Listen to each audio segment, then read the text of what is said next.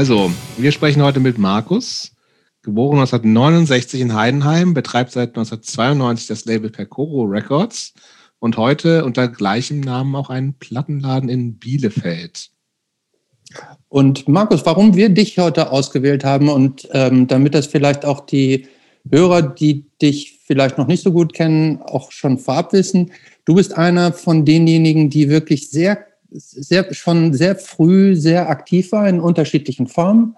Wirst du uns gleich noch erzählen, ähm, äh, ganz klein mit Tapes, dann mit deinem mit Vertrieb, eigenes Label, Co-Label äh, und das äh, quasi ununterbrochen bis in die heutige Zeit durchgezogen hat und du praktisch ein Lifer bist, was Aktivitäten im Punk- und Hardcore-Bereich anbelangt. Und ähm, von solchen Leuten hören wir natürlich besonders gerne. Markus, ja. wann kam Punk? Ja, Punk, ähm, soweit ich mich erinnern kann, gab es halt zwei wirkliche Ereignisse, die schon irgendwie den Werdegang für mich als Kind und Jugendlicher ja, so beeinflussten und prägten halt. Das war zum einen, äh, als ich Punks quasi in Heidenheim das erste Mal wirklich optisch visuell wahrgenommen habe. Das war 1982 auf einem UKW-Konzert. UKW NDW haben, damals, haben ja da ihren One-Hit-Hit gehabt, äh, Sommersprossen. Guter Song übrigens. Ja, finde ich auch, finde ich heute noch nach wie vor ein guter Song. Und ähm, ich besuchte halt damals ähm, das Konzert mit einem damaligen Schulfreund. Und ähm, ja, da sind halt zum ersten Mal Punks irgendwie, oder zum ersten Mal habe ich in Real Life Punks wahrgenommen. Das heißt, das war aber so ein echtes Konzert, wo man eine Eintrittskarte kauft und nicht irgendwie so Stadtfest, draußen irgendwas so? Nee, nee, das war, das war irgendwie heute würde man sagen, eine Matinee. Das war, ich konnte da ohne Mutti-Zettel irgendwie reingehen, ohne dass ich irgendwie, ja, was für meinen Eltern geschrieben haben musste. Aber interessant, dass da auch, dann, ne? aber interessant, dass da Punks dann auch waren, ne? Ja, aber ich denke mal, aufgrund dessen, Heidenheim war eine absolute Kleinstadt, irgendwie 30, 35.000 zu der Zeit ja, waren auch. jeder hat genommen, was geht, ist klar. Ja, ich denke mal, das war irgendwie die, Motivations, die Motivation der damaligen Punks. Halt. Auf alle Fälle, da waren halt so eine Handvoll tongende Punks und das waren halt richtige Bilderbuch-Punks, also wirklich äh, tupierte, gefärbte Haare, Niedengalore, Lederjacke, das volle Programm halt. Und das hat bei mir wirklich einen absolut ja, bleibenden Eindruck hinterlassen. Also nicht irgendwie, dass ich verängstigt oder empört oder dass ich das belächelt hätte, sondern ich fand es irgendwie positiv, irgendwie total faszinierend halt, was die für eine, für eine Außenwirkung auf die anderen Besucher, Besucherinnen hatten. Also das, das hat mich irgendwie total fasziniert und das war irgendwie die erste, wie schon gesagt, visuelle Begegnung. Und ähm, ja, musikalisch war das dann, äh, das muss dann irgendwie zwei, drei Monate später gewesen sein. Das Konzert war irgendwie Ende 82 irgendwie, und das muss dann irgendwie zum, ja, zum Halbjahr, das ist ja dann meistens irgendwie Januar, da ist bei mir in die Klasse, ich war damals in der siebten Klasse, ist äh, ein neuer Mitschüler gekommen. Max hieß der. Und ich kann mich noch genau daran erinnern, wie den quasi die komplette Klasse so unter Augenschein genommen hat. Ja, so aus heutiger Sicht war der halt irgendwie angepannt halt.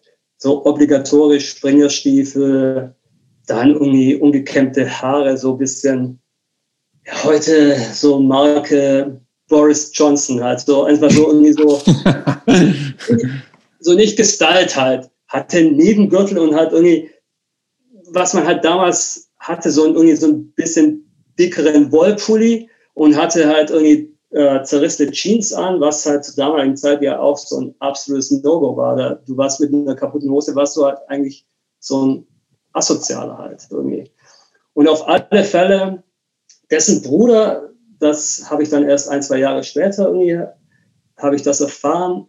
Der war halt irgendwie einer der ersten Punks in Heidenheim. Und ähm, weil, also es ist in der Familie schiefgelaufen, muss man sich da fragen. Ja, weiß ich nicht. Also das würde irgendwie, haben wir nie in Erfahrung gebracht. Also das, das Komische ist, dass, dass derjenige uns halt irgendwie quasi Tape geliehen hatte, meinem Freund und mir. Und auf dem Tape war die erste Exploited, also Punk's Not Dead, die Slime und irgendwas von Dead Kennedys. Das weiß ich nicht mehr genau. Also das war schon irgendwie rückblickend dann schon sowas wie eine, eine kleine Initialzündung, würde ich mal sagen. Und ähm, das war dann, da war ich dann 13, 13,5, also ja, also noch kurz vor 14 halt. Wir hatten auch damals, ähm, trotz der, der Kleinstadt hatten wir schon irgendwie so einen Plattenladen und äh, der war relativ gut sortiert, auch was äh, Metal, Punk, also auch Underground-Geschichten. Also das hatte ich damals halt nicht wahrgenommen, aber, aber Freunde von mir hatten da, damals halt auch schon diese ganzen Sisters of Mercy und Joy Division und diesen ganzen Kram gekauft. Aber man konnte eben auch Mainstream-Zeug wie, ich habe da zum Beispiel 83 äh, die Peace of Mind von Maiden gekauft und solche Geschichten halt. Also eigentlich ganz gut durchsortiert halt. Und ähm, hatte dann aufgrund dieser Tapes, die der Schulfreund Max uns quasi geliehen hatte oder sogar geschenkt hatte, sind wir da halt irgendwie ein bisschen auf den Geschmack gekommen und haben uns dann von unserem mickrigen Taschengeld irgendwie so, also ich zumindest irgendwie, glaube ich, alle zwei, drei Monate irgendwie eine LP gekauft, also in dem Plattenladen. Weißt du, was die erste Punkplatte war, noch so richtig? Die erste Punkplatte war bei mir, äh, stehe ich dazu, Exploited, 83, Let's Start a War. Hatten wir ähm, auch sogar schon mal? Wie bitte? Die werden Troops of Tomorrow bei David Strempel, ne? Nee, das war die zweite. Ah. Zuerst war die Punks Not Dead und die Troops of Tomorrow war, glaube ich, die zweite und die letzte. Die hatte er, glaube ich, gehabt. Und bei dir war es dann die dritte? Das war die dritte. Also die müsste drei, also die war halt da irgendwie im Schaufenster irgendwie und hat mich halt angesprochen. Dachte, boah, neu. Und ich kannte, kannte ja vorher von dem Tape, kannte ich schon die Punks Not Dead und war für mich der absolute Knallerhammer. Konnte ich auswendig und äh, musste halt irgendwie die letzte Award, musste dran glauben halt. Aber ähm, Wahnsinn, also find, das finde ich ja schon toll, dass also das Exploited im Schaufenster ausgestellt war. Also äh, das ist ja schon Szeneladen an. Absolut, das ist ja schon ne? progressiv, oder? Ja, das war auf alle Fälle ein Szeneladen. Also der, der Betreiber, die sahen so optisch, die waren eher, heute wird man wahrscheinlich sagen, so, ja, so post-punkig, so mit so Hochwasserhosen, so ein bisschen so Creeps, ja, gedönst und halt so oben so ein Sakko mit irgendwie Buttons. Ja, so, so, so ein bisschen, vielleicht heute wie, wie Nick Cave aussieht oder so. Also so ein bisschen, ich, ich, ich kann den Style nicht beschreiben. Ist das also nicht Wave? Wave, Artifati halt irgendwie ja. schon für die damalige Zeit. Also okay. die hätten auch, also wenn das irgendwie ein normaler Plattenladen gewesen wäre, hätten die ja auch nicht so Sachen wie Slime und so weiter im Programm gehabt halt. Die hatten, die hatten das schon, so die, diese damaligen Marktführer, so Wired System, aggressive Rockproduktion, äh, Mülleimer und dann halt ein paar ausgewählte Ami-Sachen wahrscheinlich, also weiß ich jetzt nicht mehr, also kann ich mich nicht erinnern, aber ich gehe davon aus, dass sie eben Dead Kennedys und solche Geschichten auch hatten halt. Mhm. Die gab es ja erstaunlich, weil ich, Laden auch Dead Kennedys. Ähm, ja, aber ich glaube, das, das macht ja schon relativ viel, oder hat in der Zeit relativ viel gemacht. Ne? Also ich, ich ähm, weil Heiden, ich, Heidenheim sagt mir eigentlich großartig nichts, aber ich habe, äh, also auch der, Joachim vom Ochs kommt ja auch aus Heidenheim, ne? Ja, ja, klar. Also das, da gab es ja schon so ein bisschen so, so eine größere Szene. Gab es auch eigentlich irgendwas an, an Bands, die irgendwie überregional bekannter waren? Hast du irgendwas mitgekriegt zu der Zeit? Äh, zu der Zeit wusste ich gar nichts. Ich habe dann irgendwie im Nachhinein auch mitbekommen, dass es irgendwie die erste Heim, Heidenheimer Punkband irgendwie The Krach oder Krach oder Crack oder weiß der Teufel irgendwie so hieß, aber die habe ich nie live gesehen und ja, das war halt irgendwie so ein Mysterium für mich halt. Aber gut, ich war da 13, 14, ja, höchstens 14 und ich hatte, wie schon gesagt, ich hatte ja zu einer, zu einer aktiven Punk oder wie auch immer Szene, also 0,0 Kontakt halt. Also ich war da einfach viel zu jung. Wir hatten einfach, also wir waren so vier, fünf Jungs. Ich war da mit immer so einer der jüngsten, weil ich halt ultra früh eingeschult worden bin mit sechs und die anderen waren erst mit sieben eingeschult. Die waren dann irgendwie ein Jahr voraus und zwei davon hatten halt, wie schon gesagt, einmal dieser Max, der frisch in meine Klasse kam, der hatte einen älteren Bruder und in der Parallelklasse gab es halt einen, der hatte auch einen älteren Bruder. Und die haben uns quasi so schon, also zumindest musikalisch unter die Fittiche genommen halt und haben uns dann, ja, ich weiß nicht mehr, also ob das irgendwie, ob das dann von, von meinen Schulkumpels oder eben auch von den Älteren ausging, das weiß ich nicht halt. Aber zumindest kamen die ganzen Tapes und so Neuheiten, kamen halt aus deren irgendwie Sammlung halt. War das gleich was, also war das ein Ding, was du einfach nur musikalisch gut fandest? Oder haben dich Texte irgendwie, ich meine, wenn Slime und sowas dabei war, ja auch verständlich zum Teil dann, ähm, waren das Sachen, die dich auch äh, textlich beeinflusst haben und vor allen Dingen auch, äh, wenn schon der angepankte Max mit seiner Boris Johnson Frisur äh, vorgelegt hat, was, was hat sowas auch optisch mit dem kleinen Markus gemacht? Also wie, wie, gesagt, wie sahst du mit 14, 15 aus? Also das war dann irgendwie so ein schleichender Prozess. Also ich glaube irgendwie so der so, wie schon gesagt, 83 war für mich noch so eine Findungsphase.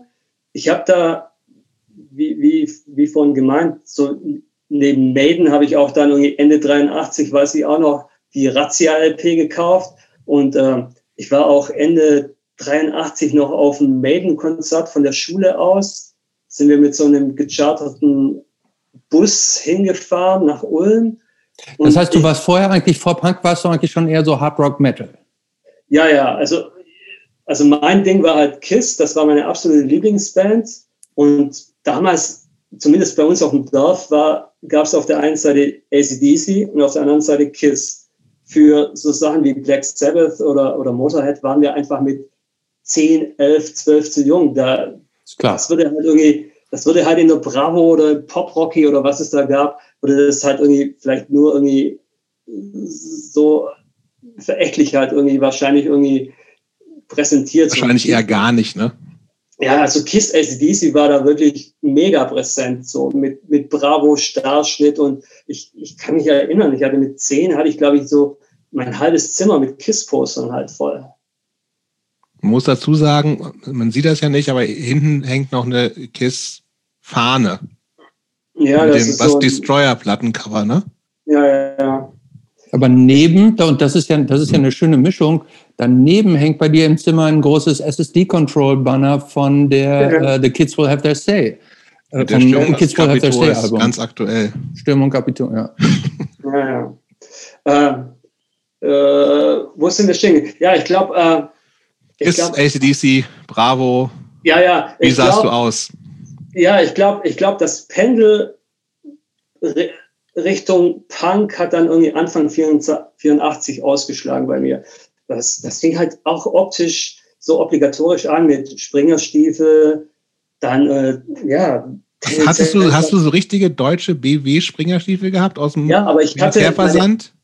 Nee, meine ersten waren sogar noch, ich, ich weiß gar nicht, wie das Modell hieß. Also, das waren fast noch so braune, so richtig ausgelatschte Springer. Aber gebraucht natürlich. Gebraucht natürlich. Also wir hatten in Heidenheim, äh, Görs hieß der Laden, der hatte sich spezialisiert auf quasi Army-Klamotten. Also da, da bist du rein und dann war da irgendwie ein 5-Meter-Turm irgendwie mit, mit, mit Bundeswehrhosen und du konntest ja quasi irgendwie selbst drin wühlen und dir Sachen aussuchen halt. Frag mich, ob es solche Läden überhaupt noch gibt, ehrlich gesagt. Doch, die gibt es noch. Die gibt es noch? Ja, natürlich. Ja. Die gibt es bei mir die Straße runter noch. Finde ich gut. Ja, auf alle Fälle hatte ich dann Springerstiefel, ja, tendenziell schwarze Klamotten halt und habe dann halt die Haare so ein bisschen, ja, das ging dann auch so peu à peu, so ein bisschen mit Haare hoch, äh, ja, die, die Haare mit, mit Seife hochgestellt, so ein bisschen, ja, Billy Idol-mäßig, würde ich mal sagen. Es war noch irgendwie, das war noch nicht gefärbt oder so, das war dann letztendlich alles so ein bisschen so ein schleichender Prozess. Ich kann mich halt, ich kann mich halt gut erinnern, meine, meine Eltern waren ja geschieden. Äh, ich habe bei meiner Mutter gelebt mit meinem Bruder und so für, für den Winter hat meine Mutter das mehr oder weniger akzeptiert, Springerstiefel. Ja, das sind ja dann irgendwie Winterschuhe. Aber im Sommer. Großartig, das finde ich war, richtig großartig, ja. Aber im Sommer war das ein absolutes No-Go. Ja, da schwitzen die äh, Füße ja viel zu sehr drin. Es war doch scheißegal. Mir ging es darum, irgendwie so ein bisschen, ja, ich wollte halt irgendwie auch Punk sein oder wollte dazugehören oder wie auch immer halt. Und äh, meine Mutter hat mir das natürlich kategorisch verboten. Und ich habe dann halt einfach irgendwie Turnschuhe angezogen und die Springerstiefel in den Rucksack. Rucksack. Ja, und bin dann irgendwie 100 Meter weiter zur Bushaltestelle und habe dann irgendwie da die Springerstiefel angezogen und auf dem Rückweg natürlich wieder irgendwie, ja, das Gegenteilige gemacht. Und so ich konnte gut. ich das halt Finde ich auch gut. das so ein bisschen umgehen. Und dann, ich dachte, ja, geht klar. Was es ja, was es ja in vielen Kleinstädten gab, sind halt so dann so irgendwie öffentliche Treffpunkte, Marktplatz, wo dann halt irgendwie einfach alle draußen abgehangen haben. Gab es das in Heidenheim auch? Und, ja, ja, bist du da hingegangen? Ja, mit, mit 14 noch nicht. Also ich bin ja jetzt immer noch irgendwie so auf der Stufe vom 14-Jährigen und ich, das habe ich dann wahrgenommen, weil das wirklich direkt an der Fußgängerzone war.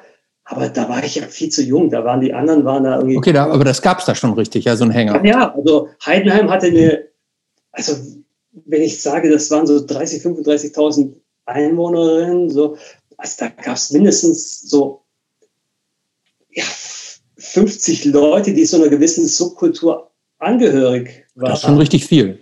Das ist schon ja, richtig ja, viel also, für einen kleinen Ort, ja. Ja, ja, also das war mega. Also wie schon gesagt, in meiner Schule allein waren irgendwie, wir waren irgendwie zu fünft und ja, das war dann irgendwie, ja, das gehörte irgendwie so ein bisschen zum, ja, zum Stadtbild will ich jetzt nicht sagen, aber das war jetzt dann keine Seltenheit, dass da irgendwie, dass da irgendwie ein 18-Jähriger irgendwie dann mit, mit bunten Haaren rumlief. Natürlich war das noch außergewöhnlich, aber, aber wenn man, wenn man da irgendwie einen Blick dafür hatte, war das halt, ja, jetzt nichts irgendwie total Ungewöhnliches halt. Und ähm, also eine, ja, da fing ich dann halt auch an, irgendwie 84 so ein bisschen so Bandshirts zu kaufen. Da kann ich mich auch noch erinnern an eine so eine. Auch in dem Plattenladen? Ja, wollte ich auch gerade fragen. Gab es die auch nee, Merchandising nee, nee. auch schon in dem Laden?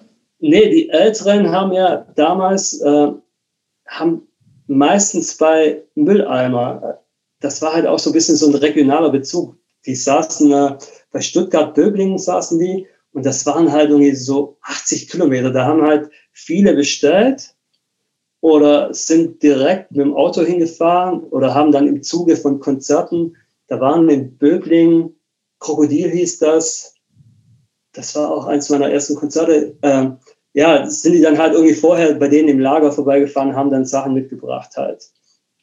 Und äh, ich habe meine Shirts ja auch über Mülleimer oder 84 habe ich schon bei äh, Sasquatch bestellt. Und was, waren das, was waren das dann so für deine ersten Shirts? Äh, Youth Brigade war eins der ersten, Seven Seconds. Und ähm, komischerweise, ich weiß nicht, woher ich das hatte, aber das wollte ich eigentlich gerade noch erzählen. Also ich habe so ein Antipasti oder Anti-Pasti, wie auch mhm, immer. Mhm. Und da war, da war halt neben dem Schriftzug, waren irgendwie vorne 20 verschiedene Knarren und Waffen abgebildet. Also ich, ich, ich frage mich, äh, wie, ich, wie ich damals halt irgendwie so naiv war, ne, bin ich mit dem T-Shirt irgendwie in die Schule gegangen und das war natürlich irgendwie, gab es einen totalen Aufruhr vom Kollegium, so von wegen, ja, wie, wie, wie kann der Junge da irgendwie so was Gewaltverherrlichendes anziehen und mir war das gar nicht bewusst. Ich habe halt einfach irgendwie so ein ich fand es halt irgendwie geil, da knarren und weiß der Teufel drauf. Wahrscheinlich ist das im heutigen Kontext irgendwie so, so Gangster-Hip-Hop-T-Shirts wahrscheinlich total lächerlich, aber damals war das voll das Gesprächsthema und ich glaube auch, meine Mutter musste damals auch irgendwie zum Rapport halt. Also, Wahnsinn. Aber so mir, da habe ich, äh, da habe ich eine ähnliche Geschichte, weil ich hatte ähm, damals, äh, da war ich auch vielleicht so 15, 16, ich hatte wirklich so ein Mikro-Badge wo Sex Pistols drauf stand. Also wirklich so, also wirklich so richtig klein. Ja. Wenn ich ihn in der Schule anhatte, das, da, da, musste ich mich schon richtig überwinden, weil, weil äh, dieses so Sex äh, und Piss, das war so ein total, das war eine totale, äh, da hat jeder hingeguckt und es hat eine, hat eine totale Welle geschlagen, so ein Mikro-Sex Pistols Badge. Aber das ist im Grunde, im Grunde genau das Gleiche, ja. Ja, aber, aber jetzt so im Nachhinein irgendwie. Das ist lächerlich. Aus der, nein, aber ich, ich meine was ganz anderes. Ich meine so aus der, aus der Entfernung denke ich mir, äh, wie, wie konnte meine Mutter mich mit so einem Shirt was in die Schule gehen lassen? ja. Aber das, das heißt, du hast es aber nicht bewusst gekauft, um zu provozieren. Das war nicht deine Intention offensichtlich. Nein, ich dachte halt, das sieht geil aus, und, aber, aber aber Provokation stand da nicht im Vordergrund. Ich, ich habe die Band von irgendeinem Sampler gekannt und habe mir das Ding gekauft, weil ich es irgendwie cool fand. Und, ich fand das und, übrigens war auch eine gute Band, die, wie ich finde, ein bisschen in, zu Unrecht in, der, ähm, in Vergessenheit geraten ist. Ich finde das Album The Last Call ähm, kann man immer noch gut hören. In der Tat, ja. Ja, auf alle Fälle, was ich sagen wollte, ich, ich, ich frage mich halt irgendwie, oder die letzten Jahre habe ich, hab ich mich halt gefragt, meine Mutter muss ja das Ding auch irgendwie gewaschen haben oder so. Und dass sie da irgendwie nicht irgendwie, ja, Zweifel hatte, dass ihr Sohnemann mit so einem Ding rumläuft. Aber ja, scheinbar war es ihr egal oder ich weiß es nicht. Naja. Ich sehe das, aber ich, ich habe es ja gerade parallel mal geguckt. Das, ist das das Antipasti steht da so links, dann in der Mitte ganz viele Knarren und da steht rechts ja. Six Guns. Kann ja, das sein? Ja, genau, das war auch eine Seven Inch von denen, Six Guns. Genau, sind, sind vier Gewehre drauf und zwei Pistolen. Ja, ja, ja, ja. Irgendwie sowas. Also, Sieht wirklich war, ganz geil aus. Ja, kannst du ja irgendwie bei Facebook in die T-Shirt-Gruppe reinschreiben.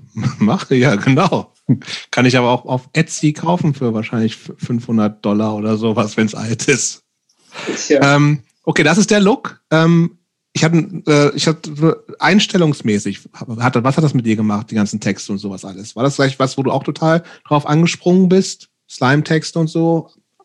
Auf alle Fälle. Also ich, wie schon, wie schon gesagt, ich komme ja eher so aus dieser Hard-Rock-Metal-Schiene und mich, beim Musikalischen hat mich das Solo-Gewichste dann irgendwann genervt und ich war natürlich schon auch irgendwie, ja, meine Güte, mit, mit 13 bist du ja des Englischen nicht ganz so mächtig und ich fand das natürlich schon mega geil, dass dann irgendwie die Bands auf Deutsch gesungen haben und ich fand das schon irgendwie, ja, das ist, ja, es hat mich irgendwie schon irgendwie angemacht, muss ich, gesagt, mhm. muss ich sagen halt. Also auch die stumpfen Parolen, ich fand es mega geil. Ich hatte zu der Zeit auch keinen eigenen Plattenspieler, habe hab die Sachen irgendwie im Wohnzimmer auf der Schneider Powerpack der Anlage laut laufen lassen, habe die Fenster aufgemacht und habe gehofft, dass alle Nachbarn irgendwie die Slime-Platte mithören halt. Ich fand das mega geil. Also klar, irgendwie. Aber das, war, das ist ja, das ist ja schon, geht schon in der Richtung provozieren wollen, ne? Ja, klar. Aber, aber ich meine halt, sozialisiert, so politisch würde ich, würde ich, ich glaube, da hatten Fanzines einen weitaus größeren Einfluss bei mir.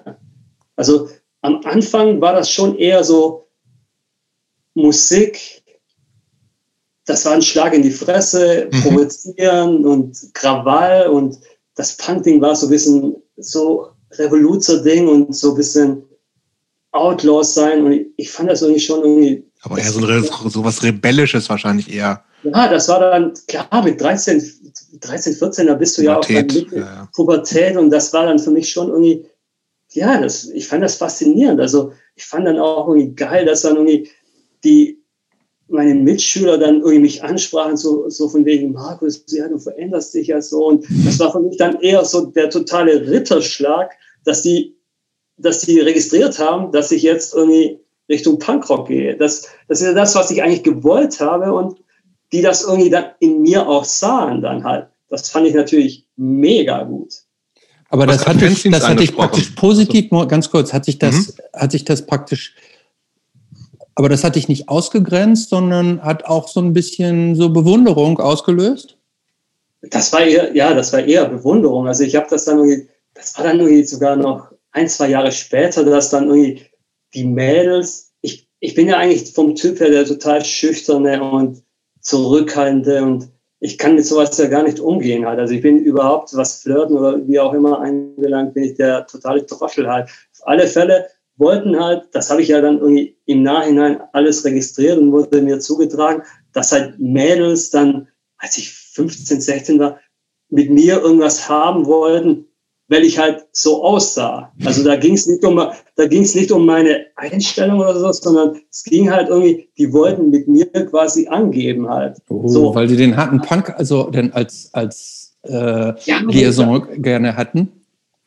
Ja, aber ich war da ja noch immer noch nicht. Also ich war da immer noch nicht irgendwie Teil einer einer Szene. Das war immer noch in in unserem kleinen Freundeskreis. Also also die, die, die reguläre, normale, wie auch immer man das nennen will, Punk-Szene hat, hat, überhaupt nicht von uns Notiz genommen oder die hat uns gar nicht wahrgenommen. Für die waren wir ja immer noch mit 15 absolute Kids halt, so, ja, Trottel halt, so. Die waren ja dann hast du gerade angesprochen, dass es dich dann eher so auch so ein bisschen geprägt hat, was, was äh, neue Ideen angeht, Politisierung in Anführungsstrichen.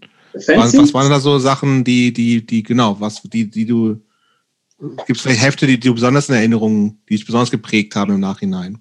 Boah, da gibt es ja tausend Hefte. Bei mir war das halt auch, ich muss schon auch gestehen, das war, das war irgendwie nicht aus der Not heraus geboren, aber ich hatte mit 13, 14, 15 hatte ich ja überhaupt kein Geld. Also da war dann irgendwie eine LP kaufen war absoluter Luxus für mich und das habe ich dann irgendwie alle zwei Monate gemacht halt.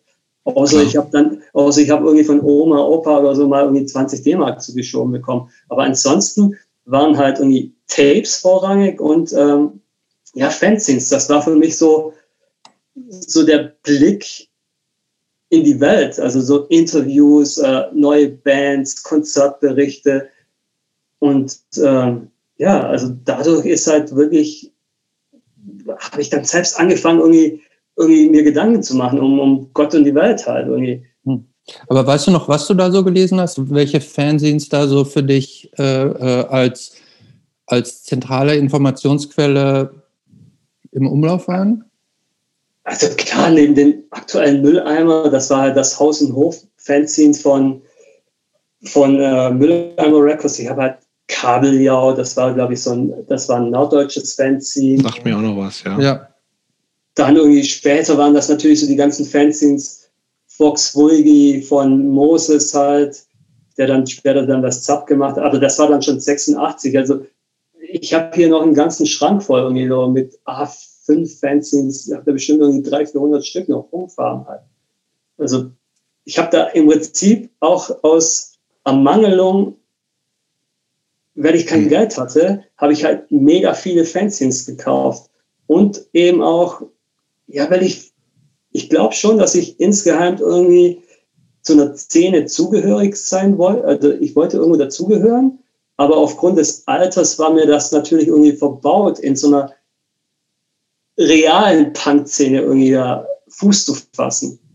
Und, und ich, ich weiß halt, dass ich wirklich jeden Nachmittag, das fängt dann auch an, so mit äh, ja, Mitte, Mitte 84, dass ich halt so ja, eben diverse Fanzines angeschrieben habe, dann gefragt habe, ähm, ob ich die verkaufen, vertreiben darf. Und das war dann auch so mehr oder weniger der Start zum, meines kleinen Fanzine-Vertriebs. Der, den habe ich dann irgendwie auch peinlicher, naiverweise Terrorvertrieb genannt. Finde ich gut. Finde ich auch gut. Ja, aber. Hätte ich ja, wahrscheinlich auch gemacht, wenn ich so cool gewesen wäre damals. Ja, aber das ist ja irgendwo total bekloppt. Total. Weißt du, du, du sitzt zu Hause im Kinderzimmer, ja, dann kommt deine Mutter. Da, nein, da kommt, da kommt meine Mutter rein und bringt mir die Post. Und auf dem Umschlag steht Terror drauf. auch, auch, das verstehe ich bis heute nicht, dass das nie irgendwie. Das wurde nie angesprochen. Das wurde nie thematisiert irgendwie zu Hause. Aber liegt das daran, weil das ist, das finde ich ja interessant, liegt das daran, weil deine Mutter einfach wahnsinnig tolerant und offen war und dir sehr viele Freiheiten gelassen hat? Oder weil sie einfach nicht interessiert hat? Weil, weil die ignorant war, um es ganz negativ auszudrücken? Nee, ich glaube, meine Mutter war total überfordert.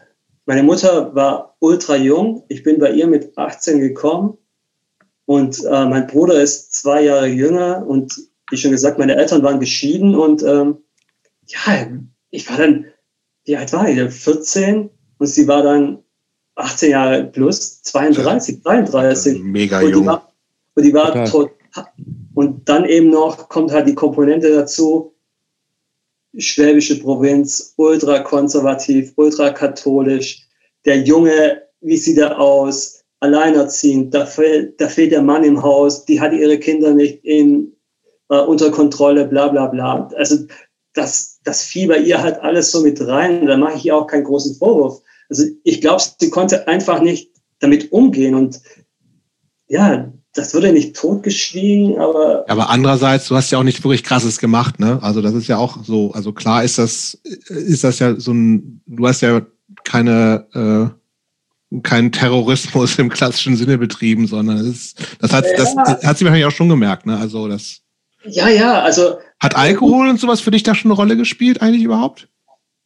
Äh, mit 14, 15, ja klar. Also im Süddeutschen ja. ist da ist ja so Bier ist ja mehr oder weniger schon so ein bisschen ein Grundnahrungsmittel. Ich habe ich hab damals ja auch noch Fußball gespielt und Fußball, ja, da bist du nach dem Training auch mit 14 bist du da ins Clubheim und hast dein, dein Radler getrunken oder dein Bier. Also das war völlig Normalität, dass du halt. Aber im Sinne von jetzt, wo sich vielleicht auch Eltern Sorgen machen müssen, also gab es da schon so ja, das hemmungslos besoffenen Markus auf dem Fußballplatz und sowas? Ja, das war später dann. Also das okay. war dann Oh, oh gut, mein erster Vollsucht war, glaube ich, auch mit 14. Also, aber, aber so später war das schon so, dass, dass ich, ich war, ja, kann ich später erzählen. Also ich war, oder ich erzähle es gleich, ich war irgendwann mit 17, 18 auf einem Konzert in Augsburg.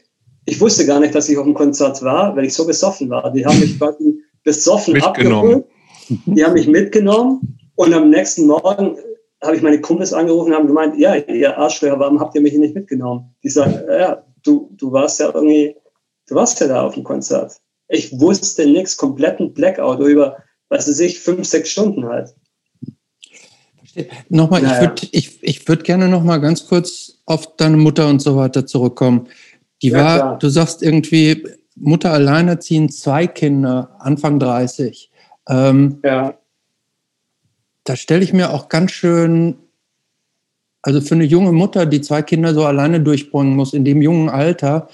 In der schwäbischen Provinz? In der schwäbischen, das stelle ich mir auch schon ganz schön hart und anstrengend vor, so das Leben. Also im Zweifel wird die auch ganz schön gerudert haben, zumindest innerlich, so mit euch über die Runden zu kommen. Habt ihr das irgendwie gemerkt, dass, dass das Leben für eure Mutter vielleicht ein bisschen schwerer war als für andere Familien oder kam das bei euch nicht an? Jein, jein, also. Oder, oder war es nicht so? Ist, ist meine Annahme da so falsch? Mit 14, 15 habe ich das noch nicht wahrgenommen. Also mhm. mit 17, 18, 19 war das natürlich irgendwie, war das bei mir auch irgendwie im Fokus halt. Und ähm, ja, aber das würde trotzdem irgendwie alles immer so ein bisschen totgeschwiegen. Also meine Mutter hat das dann halt auch immer irgendwie so als ja, das ist halt eine Phase. Das ist eine Phase, aber komischerweise hält die halt heute immer noch an. Also, ja, also in, in, in der Beziehung haben wir eigentlich irgendwie, haben wir uns nie ausgesprochen. Meine Mutter hat dann irgendwann, als ich dann Mitte 20 war, hatte sie dann irgendwie, denke ich mal, so ihren Frieden mit, mit mir geschlossen. Also ich glaube schon, dass sie sich was anderes gewünscht hätte, dass ich halt irgendwie einen anderen Weg eingeschlagen hätte. Aber, aber so mit Mitte 20 hat sie dann, als ich Mitte 20 war, hat sie dann halt schon gemeint, das ist dein Leben und wenn du glücklich bist, dann bin ich ja total zufrieden mit dem, wie du bist. Hm. Was hat deine Mutter hat damals beruflich gemacht? Meine Mutter hat, äh, die hat in einem Getränkemarkt, den hatte sie unter ihren Fittichen. Also die hat so einen Getränkemarkt geleitet halt. Ah, okay. Okay. Mhm. So auch ein halt Job. Ja, ja, klar. Und hat halt quasi irgendwie noch, denke ich mal, ein bisschen Kohle, Unterhaltszahlung von meinem Vater bekommen halt. Tja. Okay, ich würde mal zum, äh, du, hast diesen, du hast einen Fencing-Vertrieb gegründet, der also Terror hieß. Ähm, genau. Also an Fanzines rankommen, stelle ich mir relativ easy vor, ne? auch in der schwedischen Provinz. Da sagst du halt, hier schreibst alle an, du hast welche gelesen, schick mir welche, aber wo hast du die ja. denn verkauft? Ja, ich war, ich war quasi in meinem Kinderzimmer, habe nachmittags anstatt Hausaufgaben, habe ich halt irgendwie tausend Leute angeschrieben und war im Prinzip so ein, ja, salopp gesagt, so ein, so ein Schreibtischtäter. Und ähm, habe dann halt irgendwie fast wöchentlich habe ich dann irgendwie 15 Päckchen bekommen mit irgendwie diversen Zeug halt. Und Aber wo hast du die verkauft? Die verkauft habe ich zum einen im kleinen Freundeskreis und ich habe damals halt ähm, die Listen im ja, Copyshop gab es noch nicht. Irgendwie, da gab es irgendwie bei Karstadt irgendwie einen Copyautomaten und für 20 Cent oder nee, 20 Pfennig hieß es ja damals. So hieß es, halt, ja habe ich dann halt einfach so Listen gebastelt und dann irgendwie 50 Stück irgendwie kopiert und die dann an Leute verschickt, die irgendwie Interesse bekundet haben halt. Aber war es über so Kleinanzeigen in Fanzines dann wieder? Ich habe einen Fanzine-Vertrieb oder also irgendwie müsste ja an die Leute Adressen hatte ich, hatte ich, hatte ich auch, ich, aber ich, ich habe ich hab noch ein paar Anzeigen hier rumfahren. Ich, ich bin ja so bescheuert und habe irgendwie so für mich immer irgendwie so ein, so ein, so ein Archiv, dass ich irgendwie alle Flyer, alle Listen, alles, was ich jemals gemacht habe, dass ich das irgendwie immer fein säuberlich irgendwie für mich archiviere halt. Und ich habe dann halt irgendwie, soweit es ging, in dem Alter so ein bisschen auf die, habe halt ein bisschen Werbetrommel geschlagen, aber das war natürlich irgendwie alles ja klein halt. Also ich habe da irgendwie 20 Fanzines gehabt, 20 Tapes und dann fing es irgendwie so Mitte, Ende 84 an, dass ich dann halt irgendwie noch ein paar Schallplatten irgendwie ins Programm genommen habe und äh, Ende 84 habe ich dann angefangen, weil das ja damals auch so ein bisschen zum guten Ton gehörte, habe ich dann halt ähm, äh, einen Tape-Sampler auch selbst in, in die Hand genommen und habe dann unter, unter dem Label Terror habe ich dann drei Sampler gemacht und äh, habe quasi von einer Band in Anführungszeichen die Lizenz bekommen, deren Demo zu, zu vervielfältigen. Das war Abs Abzess hieß die Band. Aber warte, bevor wir darüber sprechen, welche Bands waren denn so auf, dem, auf deinen ersten äh, Terror-Samplern drauf? Irgendwelche Bands, die man heute noch kennt oder wirklich nur sehr kleine, sehr lokale Bands bei euch? Nein, das, das waren, also ich, ich habe mir natürlich die Inspiration von, von anderen Samplern geholt und damals waren halt so Bands, ja, omnipotent, so, so Sachen wie Upright Citizen, Neurotic Assholes, dann habe ich sogar so Zeug drauf gehabt wie Mimis, äh, diese Animal Wax aus, aus Münster, ja. Man, mhm. ja, ja, die waren ja auch omnipräsent halt damals in, auf jedem Tape-Sampler drauf und Pink Army, glaube ich sogar. Und ähm, Gott und die Welt. Also Nummer zwei kann ich mich erinnern, war italienische Band.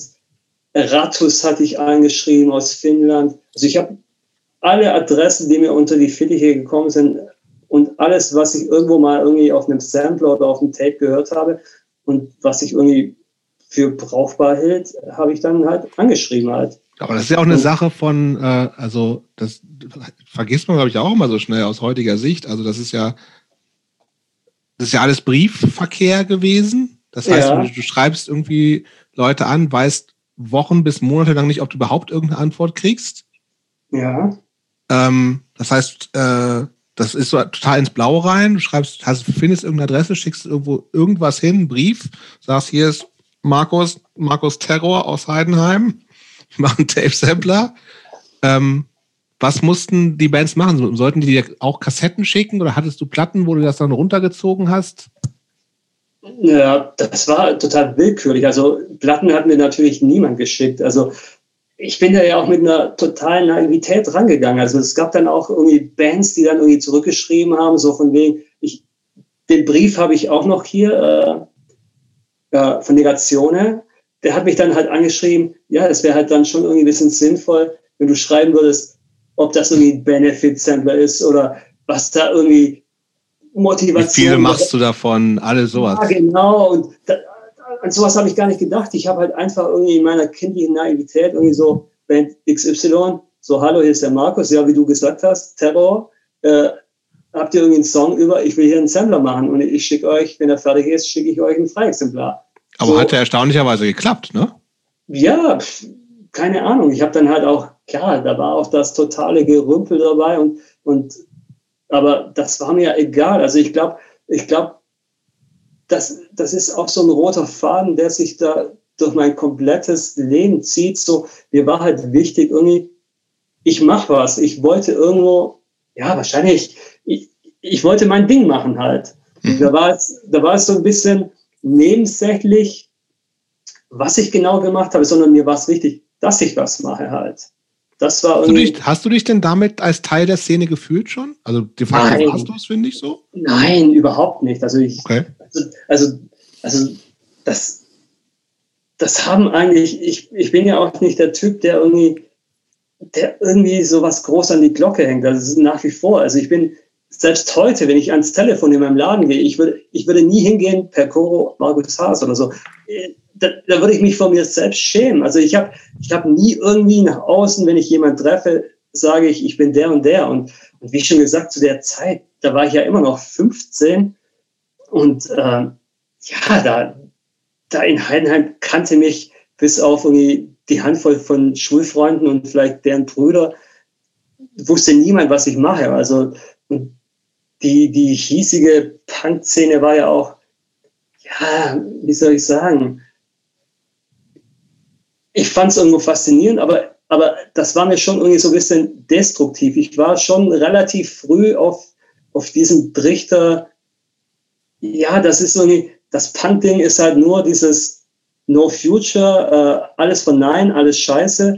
Aber ich wollte ja irgendwie, ich hatte ja den Anspruch ich will das verbessern halt. Also ich will, dass, dass sich in der Gesellschaft, wie auch immer, Tierschutz, bla bla bla, und dass sich halt irgendwie was zum Guten wendet und nicht irgendwie nur so eine Destruktivität, wo, ja, wo halt so nihilistisch, zerstörerisch ist und so weiter.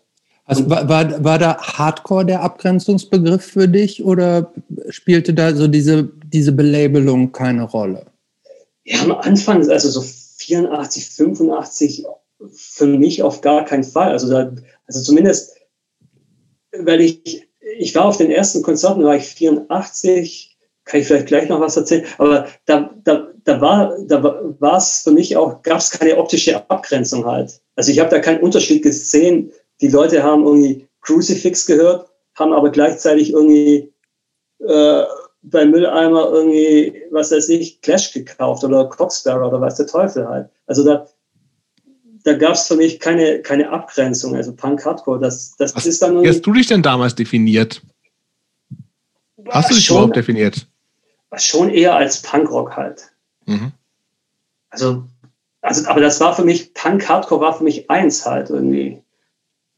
Das, das, die Äußerlichkeiten haben sich dann bei mir schon irgendwie so ab 86 hat sich das dann schon gewandelt. Also, dass ich händeringend versucht habe, irgendwie einen Kapuzenpulli zu kriegen. Das war halt damals irgendwie, ja, das war. Das stimmt. Das war nicht so einfach das war, da habe ich dann irgendwie über, was weiß ich, Intersport irgendwie von Nike ein für 100 DM gekauft und da war ich der absolute Chef damals halt. Also, oder, oder so Sachen wie Chucks oder so, das, das, das, das gab es halt nicht halt. Das gab es hierzulande nicht und, und das war, das wurde wie Gold gehandelt halt. Naja. Ja. Du hast Inhalte angesprochen, ne? dass du also schon auch damals irgendwie den Wunsch hattest, die Welt zu verbessern, wenn das natürlich äh, pathetischer klingt, als du es, glaube ich, gemeint hast. Aber ähm, weil du bist jemand, der sehr früh auch das ganze Vegan-Thema ähm, für sich durchgezogen hat bis heute.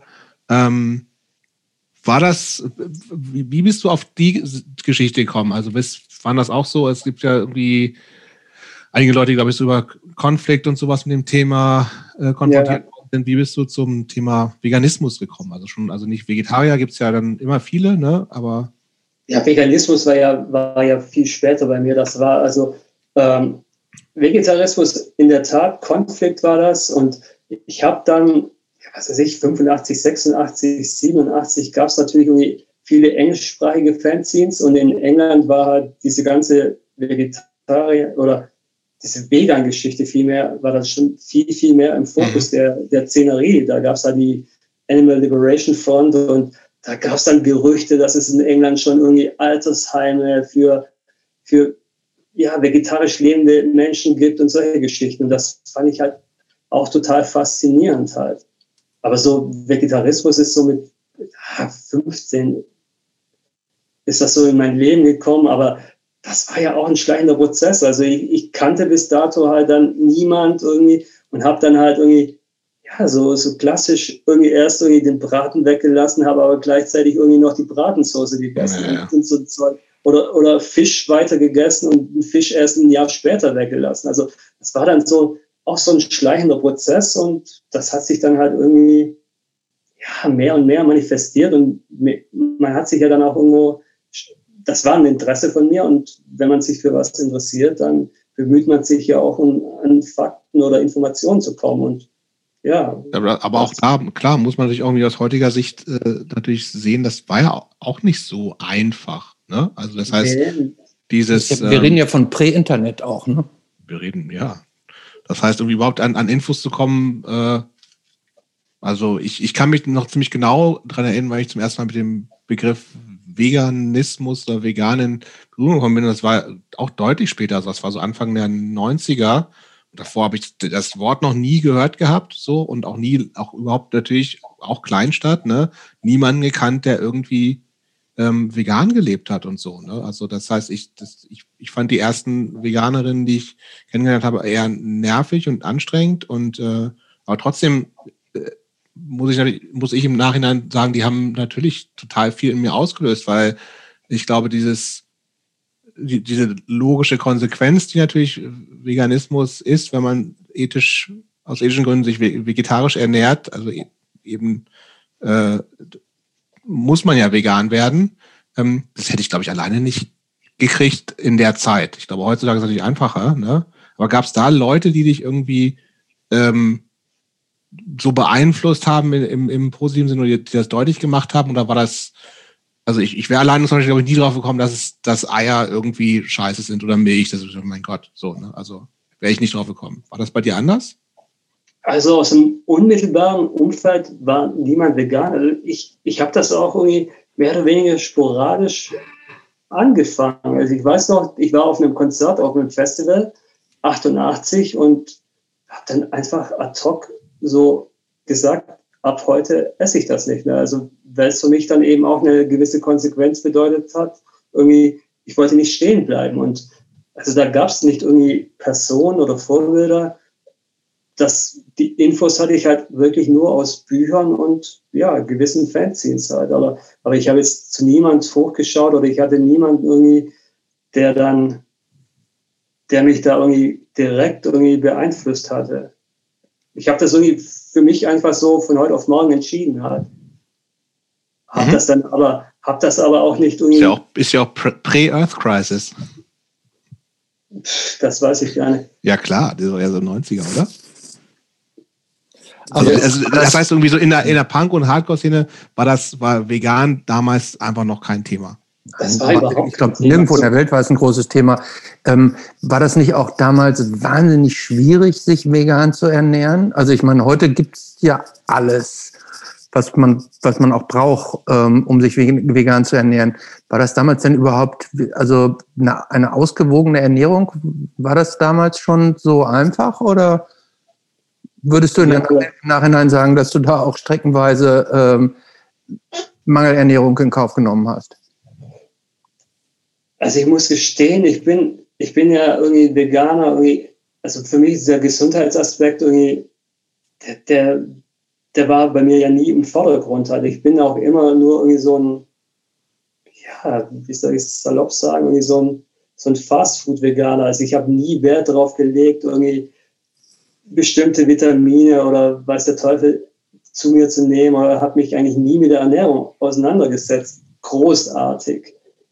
Ähm, klar, ich wusste, wenn du das und das isst, das ist dann ganz okay für dich, aber ich habe jetzt nie irgendwie da mein Blut irgendwie ständig untersuchen lassen, sondern ja.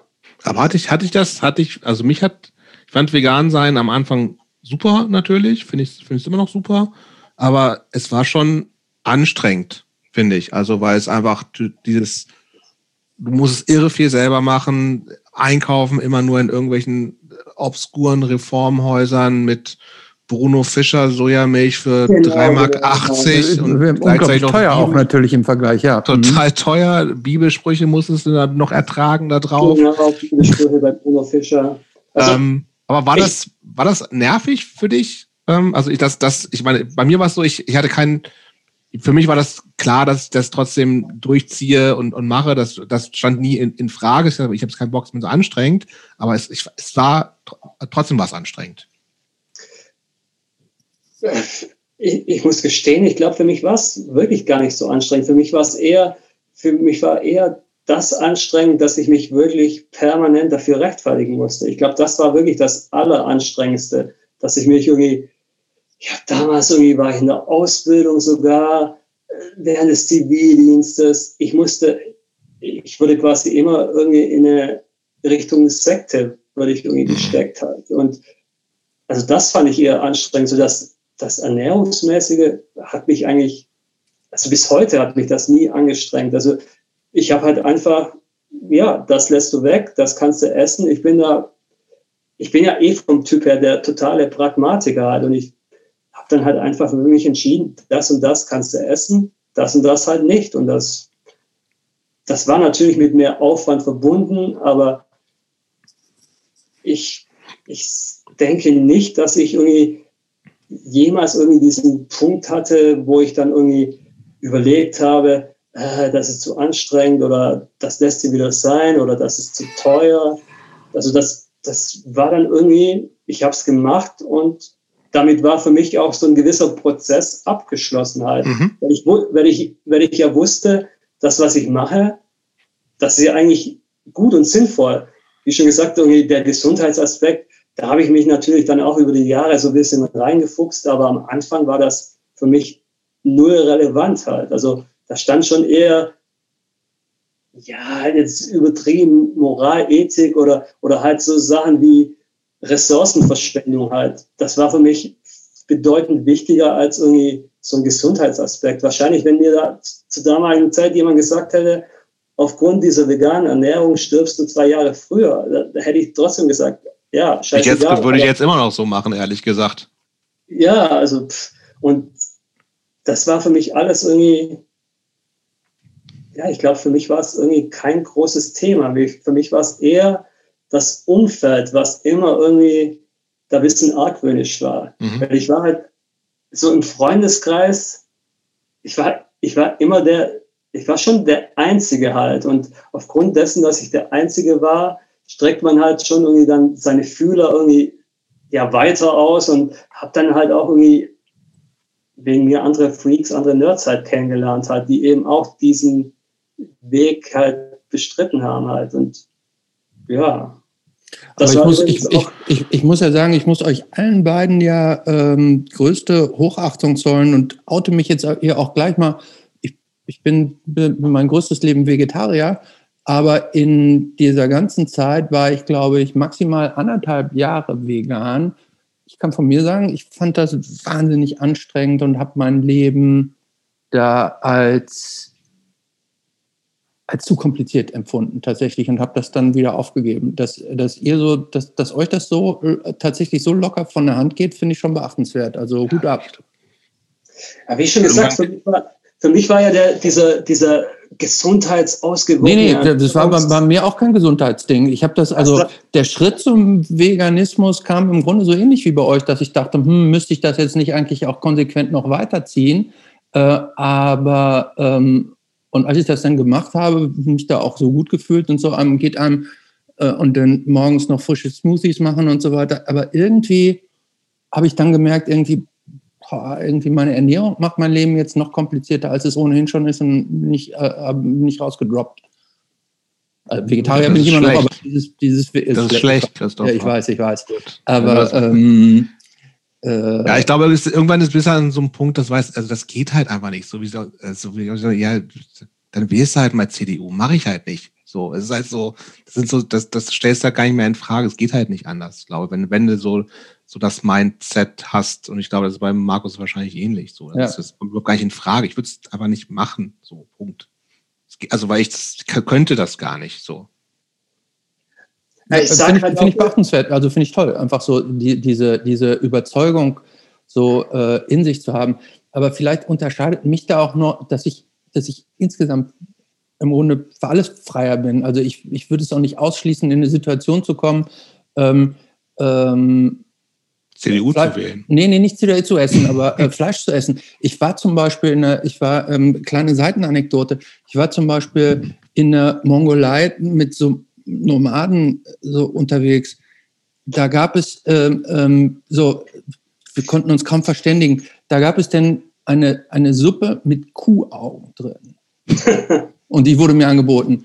Und da dachte ich, holy shit, das ist jetzt so abgefahren da isst du jetzt mit. Und ich habe also, also das wirklich widerlichste, was man überhaupt essen kann. Also äh, ihr müsst, das kann man sich vielleicht vorstellen, wenn man auf ein Kuhauge drauf beißt. Ne? Das dauert schön, relativ oder? lange, bis es dann aufplatzt. Und dann hat man so eine ekelhafte Gülle im Mund. Ähm, so, aber da war ich zum Beispiel auch so, ey, let's go with the ride. Ähm, When in Rome. Ja, sozusagen. Also da bin ich, glaube ich, aber auch insgesamt dann vielleicht so ein bisschen weniger, ähm, ich will es gar nicht dogmatisch nennen, aber äh, dass, ich, dass ich mir selber mehr Freiheiten lasse. Ich würde gerne nochmal zu ähm, Percoro Records kommen, da sind wir nämlich noch gar nicht. Nee. Ähm, und wir reden schon lange. Also 92 geht es offiziell mit Percoro Records los. Ähm, du hast uns äh, aber erzählt, vorher gab es schon, an, äh, der Tape Sampler hat man schon drüber gesprochen, aber es gab ja. noch äh, erste Vinylerfahrungen vor Percoro Records.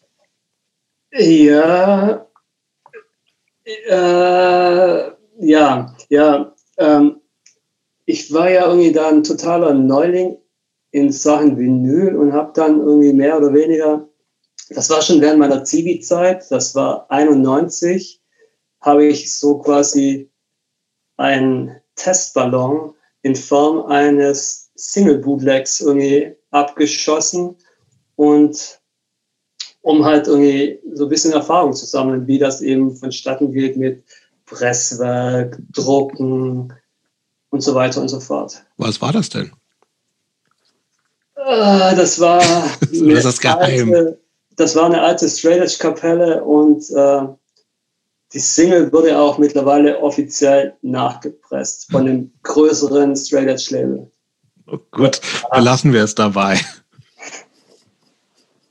Ja, aber wer sich da ein bisschen mit der Materie auskennt, wird das schnell herausfinden. Aber ich wusste das nicht tatsächlich. Also jetzt auch vom Artwork her ist da auch schon so puncto Tierrecht ist da auch schon irgendwie also Jobs, verstehe ich das jetzt richtig? Dass, Jobs, du weißt jetzt, worum wir reden oder weißt du auch nicht, wovon wir reden? Nee, ich weiß nicht ganz genau, aber es ist ja auch wurscht. Also ja, äh, ähm, ja ich glaube nicht, dass es da noch rechtliche Streitigkeiten Nee, glaube ich auch nicht. Nach 30 Jahren, aber ja. Lassen was, ist ja. egal. Ähm, okay, das heißt, du hast schon du, zum ersten, du hast eine Platte irgendwie ange, angeleiert, weil das ist ja in der Tat auch nicht so. Du hast einen All-Service-Dienstleister und sagst, schickst äh, einfach alles hin, sondern man muss sich gucken, wo kann ich den Scheiß pressen lassen, wo kriege ich irgendwie eine, eine Master her auf äh, also so Pressplatte und sowas alles. Ähm, also das heißt, das, das hast du da so ein bisschen kennengelernt und dann hast du gesagt, okay, hat genau. geklappt jetzt mache ich mal ein Label. Genau.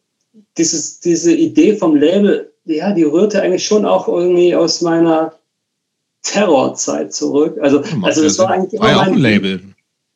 Ja, also es, eigentlich war es von frühester Kindheit so mein Traum, irgendwie auch meine Platte rauszubringen. Ich, mhm. ich kann es nicht anders sagen. Das war einfach irgendwie, ich hatte irgendwie das Ding, ich muss das mal gemacht haben halt. Und nicht unbedingt, um, nicht unbedingt, um irgendwie eine, so eine Credibility zu kriegen und cool zu sein, sondern ich wollte es für mich halt irgendwie. Das, was für mich halt so der nächste Step bedeutet, irgendwie, ja, selbstverwirklichen ist jetzt irgendwie zu hochtrabend, aber ich wollte halt irgendwie auch das mal irgendwie machen und, und ja, und das habe ich dann halt irgendwie 92 dann in Angriff genommen und das war damals ähm, ähm, es waren zwei luxemburgische Bands, Subway Arts und No More. Und soweit ich mich erinnern kann, habe ich beide Bands äh, oder den Mastermind, Diff hieß der, der spielt ja auch in beiden Bands, den habe ich auch über diese Tierrechtsgeschichte kennengelernt halt. Der war auch relativ früh vegan und ich glaube, wir hatten uns da irgendwo im Raum Bad Dürkheim kennengelernt auf irgendeiner Show. Die also Platte hieß ja auch All Life is Equal, da waren massig Infos ja, zu Tierrechten ja. drin, Benefits für oh, irgendwas, ja. man weiß nicht mehr so genau. Das war auch, ja, im Prinzip konnte ich irgendwie, aufgrund des Bootlegs konnte ich schon ein bisschen Erfahrungswert mit reinbringen, aber letztendlich endete das auch alles im totalen Chaos. Also das war, ich war ja damals auch nicht angemeldet, das war alles illegal wir hatten dann irgendwie 1000, 1000 Platten gepresst und haben dann irgendwie großspurig angegeben, äh, Endpreis 13 D-Mark und äh, 5 D-Mark werden gespendet. Und das ging halt komplett nach hinten los, weil ich dann irgendwie dachte, okay, ich gebe eine Platte für 10 D-Mark an Vertrieb XY ab, der verkauft sie für 13, hat ja satte 3 D-Mark Marge. Aber ich habe natürlich total vergessen, dass die Vertriebe das Porto zahlen sollen. Und ich kann ja keine Rechnung ausstellen, wenn ich nicht angemeldet bin. Aber die in Anführungszeichen professionellen irgendwie Vertriebe mussten quasi beim Verkauf die Mehrwertsteuer abführen. Dann wärst du die irgendwie ein absolutes Minusgeschäft gewesen. Und das hat mir dann irgendwie damals, ich glaube, Armin von Xmist hat mir das dann damals halt auch irgendwie geschrieben ja, dass es ja vorne und hinten nicht klappen kann. Und dann, dann ging die komplette Kalkulation ging natürlich flöten, weil wir, weil wir das Ding dann nicht für 10 D-Mark verkloppen mussten, sondern für 8. Und ich habe damals auch wie ein Weltmeister getauscht. Und da war das Porto, was sie wir haben das Ding irgendwie in, in jedes europäische Land geschickt, hat irgendwie zehn Stück nach Spanien, Polen, weiß der Teufel wohin. Und diese Portokosten und das ganze drumherum, Kartonage und so weiter, hatten wir gar nicht mit eingerechnet. Und am Ende war das halt irgendwie maximal die Hälfte, die da gespendet werden konnte. Und das war dann auch irgendwie, ja, so ein bisschen, ja, total naiv halt. Das ging dann auch damals an den Bundesverband der Tierbefreier. Allein der Name ist schon so. Die gibt es, glaube ich, immer noch, oder? Keine Ahnung. Also das ist, ja. Waren die auch, dass die dieses, dieses Heft rausgebracht hatten? Tierbefreiung aktuell oder so? Kann das sein? Kann es sein. Also ich, aus der Zeit habe ich echt vieles vergessen, verworfen und ja. Aber auf alle Fälle war, war das irgendwie auch wieder irgendwie so ein Release, wo ich, wo ich eigentlich am Ende nur dazu lernen konnte und ja. Aber das hat, tatsächlich hatte ich das ja so ein bisschen auf, also da, damit warst du schon, also zumindest für uns in Norddeutschland, das war dann auch schon ein Begriff so, ne? Also das heißt, Percoro Records spätestens halt mit, mit dem zweiten Release, der Miocene LP, war das schon einfach ein be bekanntes Label, mit dem man irgendwie in Kontakt war, Platten tauschen konnte oder die in irgendwelchen Plattenkisten auf Konzerten rumstand. Also der Vertrieb lief ja dann schon damals über die ganze DIY-Szene schon total gut eigentlich, ne? Ja, aber das war auch damals oder das war eigentlich schon immer mein Anspruch. Also ich hatte eher das, das Ding oder andersrum. Mein Anspruch war, dass ein Release, das ich veröffentliche, so weit und so, ja, so weit wie möglich irgendwie zirkuliert halt.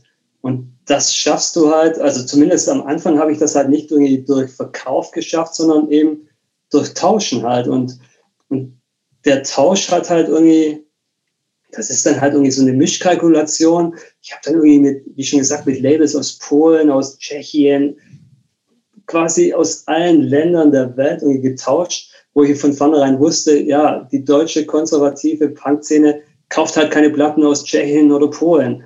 Aber dafür kaufen die dann irgendwie aus Frankreich irgendwie den Schrei-Emo-Kram halt. Und äh, ja, aber mir war es wichtig, dass halt so ein Release zirkuliert halt. Und das stand über allem halt. Und, und Aber du hattest ja auch schon Erfahrung mit, mit Vertrieb und so, ne? Also, beziehungsweise mit, also mit selber verkaufen über diese äh, alte Terrorgeschichte. Das heißt irgendwie, dass da noch mehr dazukommt, war dann auch so ähm, eigentlich logisch und war das, war das cool für dich oder war das eher so ein Mittel zum Zweck, um deine Platten loszuwerden? Äh, das war, da muss ich ein bisschen länger ausholen. Also während meiner Zivi-Zeit ich war, ich habe eine Ausbildung gemacht, habe ich vorhin ganz kurz anklingen lassen. Danach, Entschuldigung, was? Als, als was?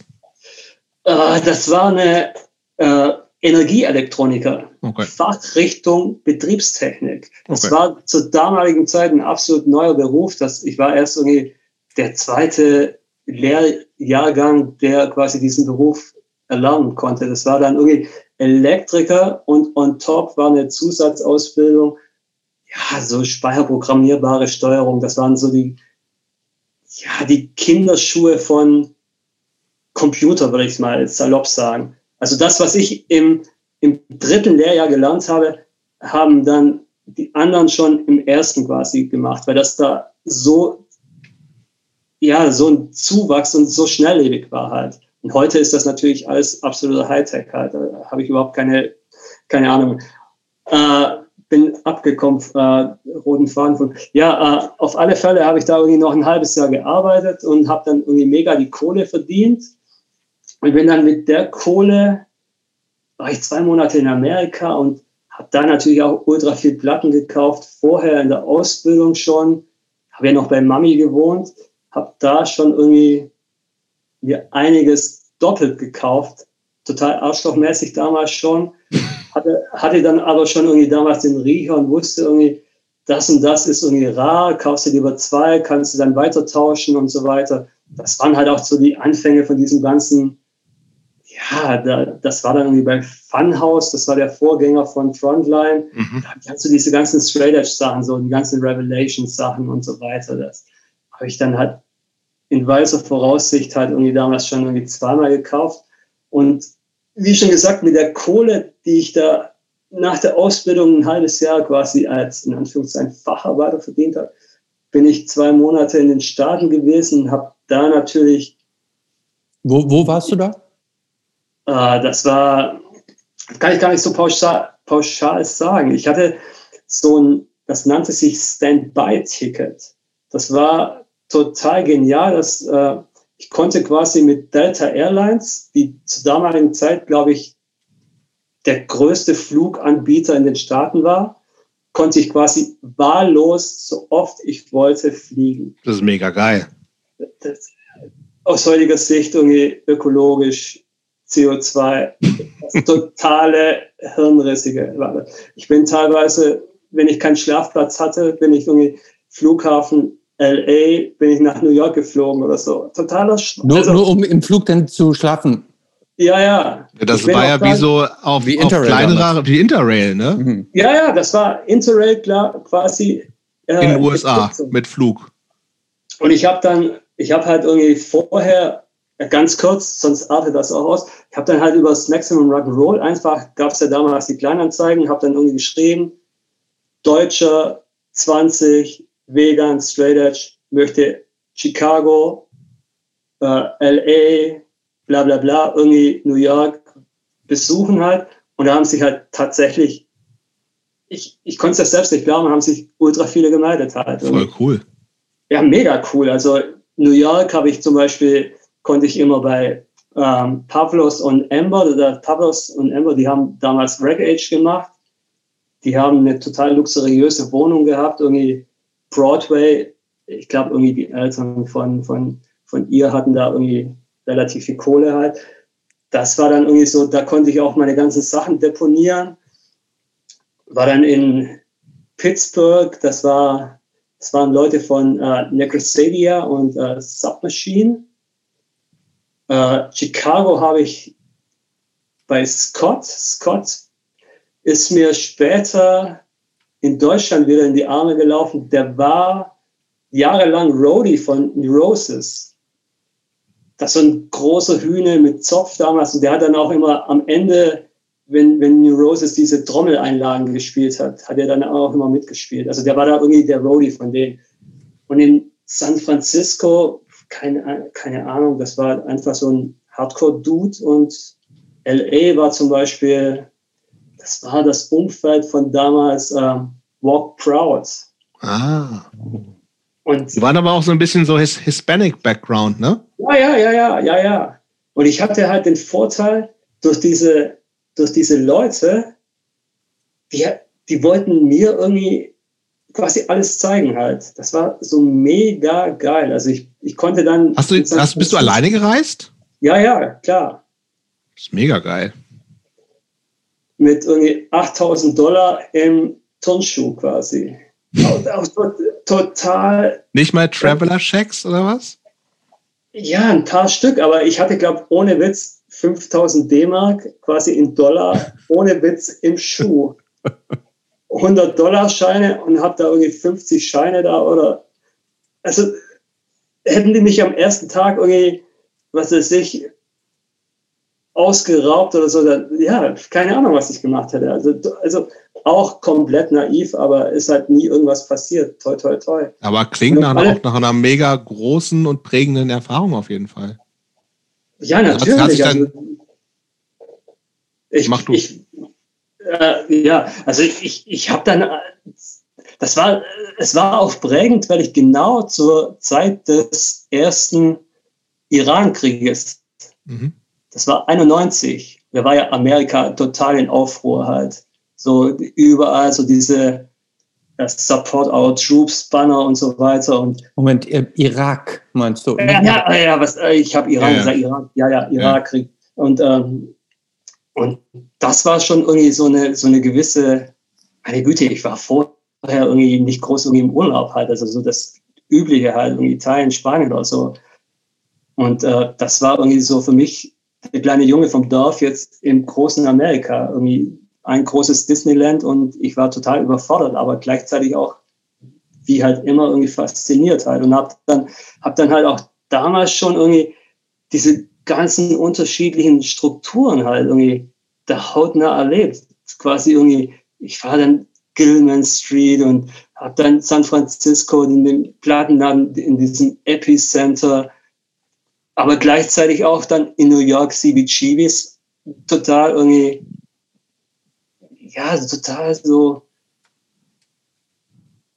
ja, da ist der Fame ist für mich halt so ein bisschen so übertrieben halt, weil das halt einfach nur so ein beschissener Rockschuppen ist, irgendwie, wo die Bands reinkommen, spielen und wieder abhauen. Aber, aber ansonsten irgendwie da keine, ja, da ist irgendwie, ja. Gab es das ABC No Rio schon?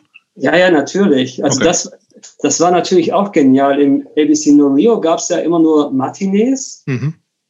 Und dann konntest du hinterher, konntest du dann ins äh, CBGBs gehen zu einer Show. Das war, das, wie schon gesagt, für mich war das so ein absoluter Traum. Ich bin dann irgendwie samstags irgendwie Gilman Street, haben Neurosis und Offspring zusammengespielt. Oder Freitag habe mich dann irgendwie Samstag früh in den Flieger gesetzt. Du hast dann irgendwie von West- zur Ostküste, hast du irgendwie drei Stunden Zeitverschiebung, da irgendwie immer spekuliert, irgendwie Zeit gut machen oder Zeit verlieren und bin dann irgendwie samstags ABC No Rio und da, da, da habe ich dann irgendwie, was weiß ich, Citizens Arrest und Anti-Schism und äh, wer hat dann noch gespielt? Dann Rorschach habe ich gesehen. CBGBs habe ich dann irgendwie äh, into, into, into Another Burn, Quicksand, Yuppie Side haben da gespielt und also das für mich war das irgendwie der totale Traum. Ich konnte so irgendwie, natürlich war das irgendwie total Touri-mäßig auf der einen Seite, aber ich konnte halt irgendwie wahllos mich so irgendwie so ausleben halt. Hab natürlich dann auch die komplette Kohle verballert und habe dann hauptsächlich in Epicenter hieß der Plattenladen in San Francisco, was auch so ein bisschen kollektivmäßig war, habe ich dann diese ganzen uralt Schallplatten gekauft, so Minor Threat Singles, aber die waren damals ja auch schon teuer. Die kosteten da damals irgendwie 70, 80 Dollar halt. Aber natürlich ein Schnäppchen zu, zu heutigen Preisen halt. Allerdings. Und äh, es gab eigentlich nur, also von Kumpels Seite gab es eigentlich nur einen Auftrag, Schuhe kaufen. Das war eigentlich so das Einzige, was, was mir, ja, ja. Da habe ich dann, ich habe auch irgendwie bestimmt irgendwie drei Care-Pakete nach Deutschland geschickt halt. Okay, du, das, heißt, du, das war ein großes Ding, bis nach Hause und sagst, jetzt mal ein Label. Ja, ich habe, ich, ja, ich bin nach Hause gekommen und dachte halt, okay, jetzt hast du wieder, jetzt hast du auch wieder die Muße, die Zeit. Also den Terrorvertrieb habe ich ja damals auch teilweise aufgegeben aufgrund der Ausbildung. Da war ich ja, meine Güte, war ich von sieben bis vier Uhr da irgendwie auf Arbeit und in dem Alter war dann natürlich auch wichtiger, ich war damals 17, 18, 19. Und da war es natürlich wichtiger auch irgendwie, da wollte ich mich halt irgendwie so in Sachen Konzerte irgendwie mehr ausleben. Da war für mich wichtiger, da war ich dann auch ein Teil dieser, ich, ja, da war ich ein Teil dieser Subkultur in Heidenheim halt. Also da, da kannte man mich und ich bin dann mit den Leuten, was weiß ich, jeden dritten, vierten Tag auf ein Konzert gefahren halt. Und das war mir natürlich dann zu der Zeit wichtiger, irgendwie erste Liebe, Leute kennenlernen, Partys das war mir wichtiger, als irgendwie zu Hause zu sitzen, Schreibtischtäter zu sein und irgendwie die Leute irgendwie anzuschreiben halt. Und ähm, mit dem Zivildienst hat sich das dann halt irgendwie, ja, wollte ich das irgendwie weiter verfolgen, was, was irgendwie meine Wünsche und Träume waren, die ich da so mit 14, 15 hatte, wie ich halt vorhin schon gemeint habe, irgendwie meine Schallplatte rauszubringen halt. Und äh, Zivi war halt bei mir halt auch total easy. Ich hatte hatte so einen 24-Stunden-Job von 10 bis 10 und hatte dann irgendwie drei, vier Tage frei halt. Und hatte dann halt komplett viel Zeit. Und letztendlich hatte ich da auch relativ viel Geld. Ich hatte in so einem Zivi-Wohnheim gewohnt und äh, Essen konnte ich mir auszahlen lassen, weil ich natürlich da angegeben habe, ja, ich bin Veganer halt und ich kann nicht das essen, was ihr da in der Kantine anbietet, habe dann irgendwie noch pro Tag irgendwie drei D-Mark Kostgeld bekommen. Wir konnten irgendwie die Autos der AWO benutzen, also illegalerweise natürlich das Fahrtenbuch dann irgendwie quasi frisiert, wenn wir auf Konzerte gefahren sind, konnten da tanken sogar noch auf deren Kosten und das totaler Luxus halt. Und ja, also dann habe ich irgendwie, weil ich auch so viel Schrott zu Hause oder ja, von manchen Schrott hatte, habe ich dann auch angefangen, anfänglich äh, einen Vertrieb wieder zu gründen für Second-Hand-Geschichten. Das gab es zu der Zeit nicht und das waren irgendwie ein paar Kumpels von mir. Und Meinst du Secondhand-Platten oder, oder auch ja, Merch oder was? Ja, ja Secondhand-Geschichte. Klar, da waren auch einige Neuheiten dabei, aber vordergründig stand, stand wirklich ein Vertrieb für Secondhand-Geschichten zu machen.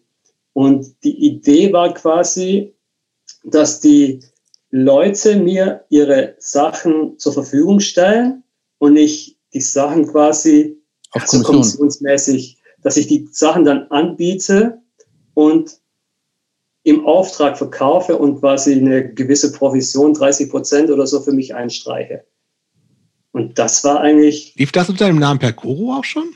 Das lief schon unter Percoro. Also das, ich glaube, also ich bin mir eigentlich sicher, dass die erste Liste, dass ich da schon irgendwie ein Logo, ein befreundeter Kumpel, der war so ein bisschen ja, kunstaffin, der hat auch damals für Evolution, für die, für die Band von Bernd, mhm. Corey, hat er damals schon das Cover gezeichnet mit diesem Clown oder irgendwie mit so einem Kreuz drauf, ich weiß nicht mehr ganz genau.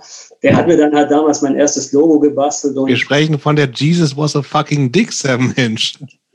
Genau, genau. Ein, ein, nach wie vor grandioses Cover, was man ja, Christopher, kennst du das? Natürlich, ich habe die bei mir im Schrank stehen. Ich finde es nach wie vor grandios, weil ja wirklich, also auch das kann ich, werde ich bestimmt nochmal raussuchen. Es ist ja wirklich, also die Platte heißt Jesus was a fucking dick und es ist wirklich ein Jesus als Penis mit einem Peniskopf an ein Kreuz genagelt, was, wenn mich nicht alles äh, ähm, äh, täuscht, sogar ein Hakenkreuz ist. Kann das sein? Ja, irgendein Hakenkreuz spielt eine Rolle, ja. das ist eigentlich geil. Ja, dann, dann, dann müssen wir ja auch noch den Namen nennen. Jochen heißt der gute Mann. Also der hat dann auch für mich damals das Logo gebastelt und ja, also das, das war schon auch irgendwie, ja, also ein Konzept, was ich eigentlich auch weiterverfolgen wollte, so dieses Second-Hand Ding, weil ich, wie schon gesagt, eigentlich mit Kohle auch nicht so großartig in Vorleistung gehen musste. und habe dann halt einfach irgendwie, das dann irgendwie wirklich, also meiner Meinung nach hat das irgendwie schon eingeschlagen wie eine Bombe. Das habe ich dann auch wirklich. Das stimmt, das war so auch so ein Alleinstellungsmerkmal auf jeden Fall. Also dass es eben sehr günstig Platten gab, die zwar gebraucht waren, aber wo hast du die denn sonst gekriegt, ne? Also. Ja, und also das lief ohne Witz, das lief bis, lass mich lügen, bis 2000 lief das eigentlich sehr, sehr gut. Und dann kam halt der Tod aufgrund von eBay halt. Mhm. Er hat, der, eBay hat dann halt irgendwie dieses Second-Hand-Geschäft irgendwie damals komplett zerstört. Naja. Sind wir, okay, wir sind aber im Label eigentlich gerade. Ja, noch. ich wollte es gerade sagen, wir sind jetzt wieder vom Label abgekommen. Auf alle Fälle. Das Cover ja. ist grandios. Hier ist es. Jesus was a fucking dick. Sorry. Ja, auf alle Fälle ist äh, die Split-LP haben wir ja durch. Als zweites kam dann irgendwie Miozän halt.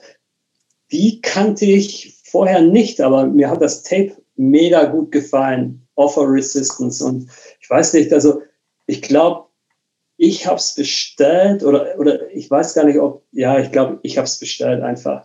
Und das war halt schon auch so ein bisschen, ja, ich bin ja ein musikalischer Grenzgänger eigentlich schon immer, aber das war schon irgendwie die Zeit, so heute wird man sagen, das war so, Leute unseres Alters würden das Oldschool Hardcore nennen. Aber absolut, mhm. total. Ja, ja. ja ich finde den Begriff halt irgendwie so total bescheuert. Das, also Miozän war halt schon irgendwie eine der ersten Bands, die halt so ein bisschen ja, New York. Ja, ja, nee, total. Also die. Aber, aber und halt das gab es in der, der, Zeit in Deutschland wirklich kaum. Nein, das also, war mir sonst nicht bekannt. Das war auch die erste Band also, in der Richtung, also die ich gehört habe. Also zumindest auch mit so einem, mit so einem irgendwie Working Class und, und Antifa. Kontext und so total. weiter. Und das fand ich natürlich schon perfekt halt. Also das spielte mir so in den Karten und ja, dann haben wir, ich sag wir, weil damals habe ich irgendwie, hat meine damalige Freundin hat, hat auch tatkräftig mitgeholfen und, und ja, wir haben das dann schon irgendwie zusammengestemmt und das ging dann irgendwie, ich bin ja dann irgendwie kurze Zeit später nach Bremen gezogen und so nach einem halben, dreiviertel Jahr war das dann irgendwie mit unserer Beziehung gegessen und ich habe dann auch per Choro weitergeführt, aber ich wollte das jetzt noch erwähnen, weil es auch seine Richtigkeit und, ja, hat. Ja. Aber kurz, kurz noch mal eine Frage dazu. Das heißt, äh, nochmal ganz kurz zusammengefasst, du warst damals ja praktisch aus Amerika zurückgekommen, du hattest diese, diesen, diesen Job vorher gekündigt, diesen gut bezahlten Job praktisch gekündigt, wenn ich es richtig verstanden habe, warst zurück ja. und hast du dich dann praktisch bewusst dafür entschieden, dass du gesagt hast, ich, ich arbeite jetzt nicht in meinem erlernten Beruf, sondern dieses Label, Vertrieb, das ist jetzt mein Beruf in Anführungsstrichen. War das so eine bewusste Aber Entscheidung, dass das also auch die Tätigkeit ist, mit dem du deinen Lebensunterhalt verdienst oder bist du da mehr so durchgestolpert?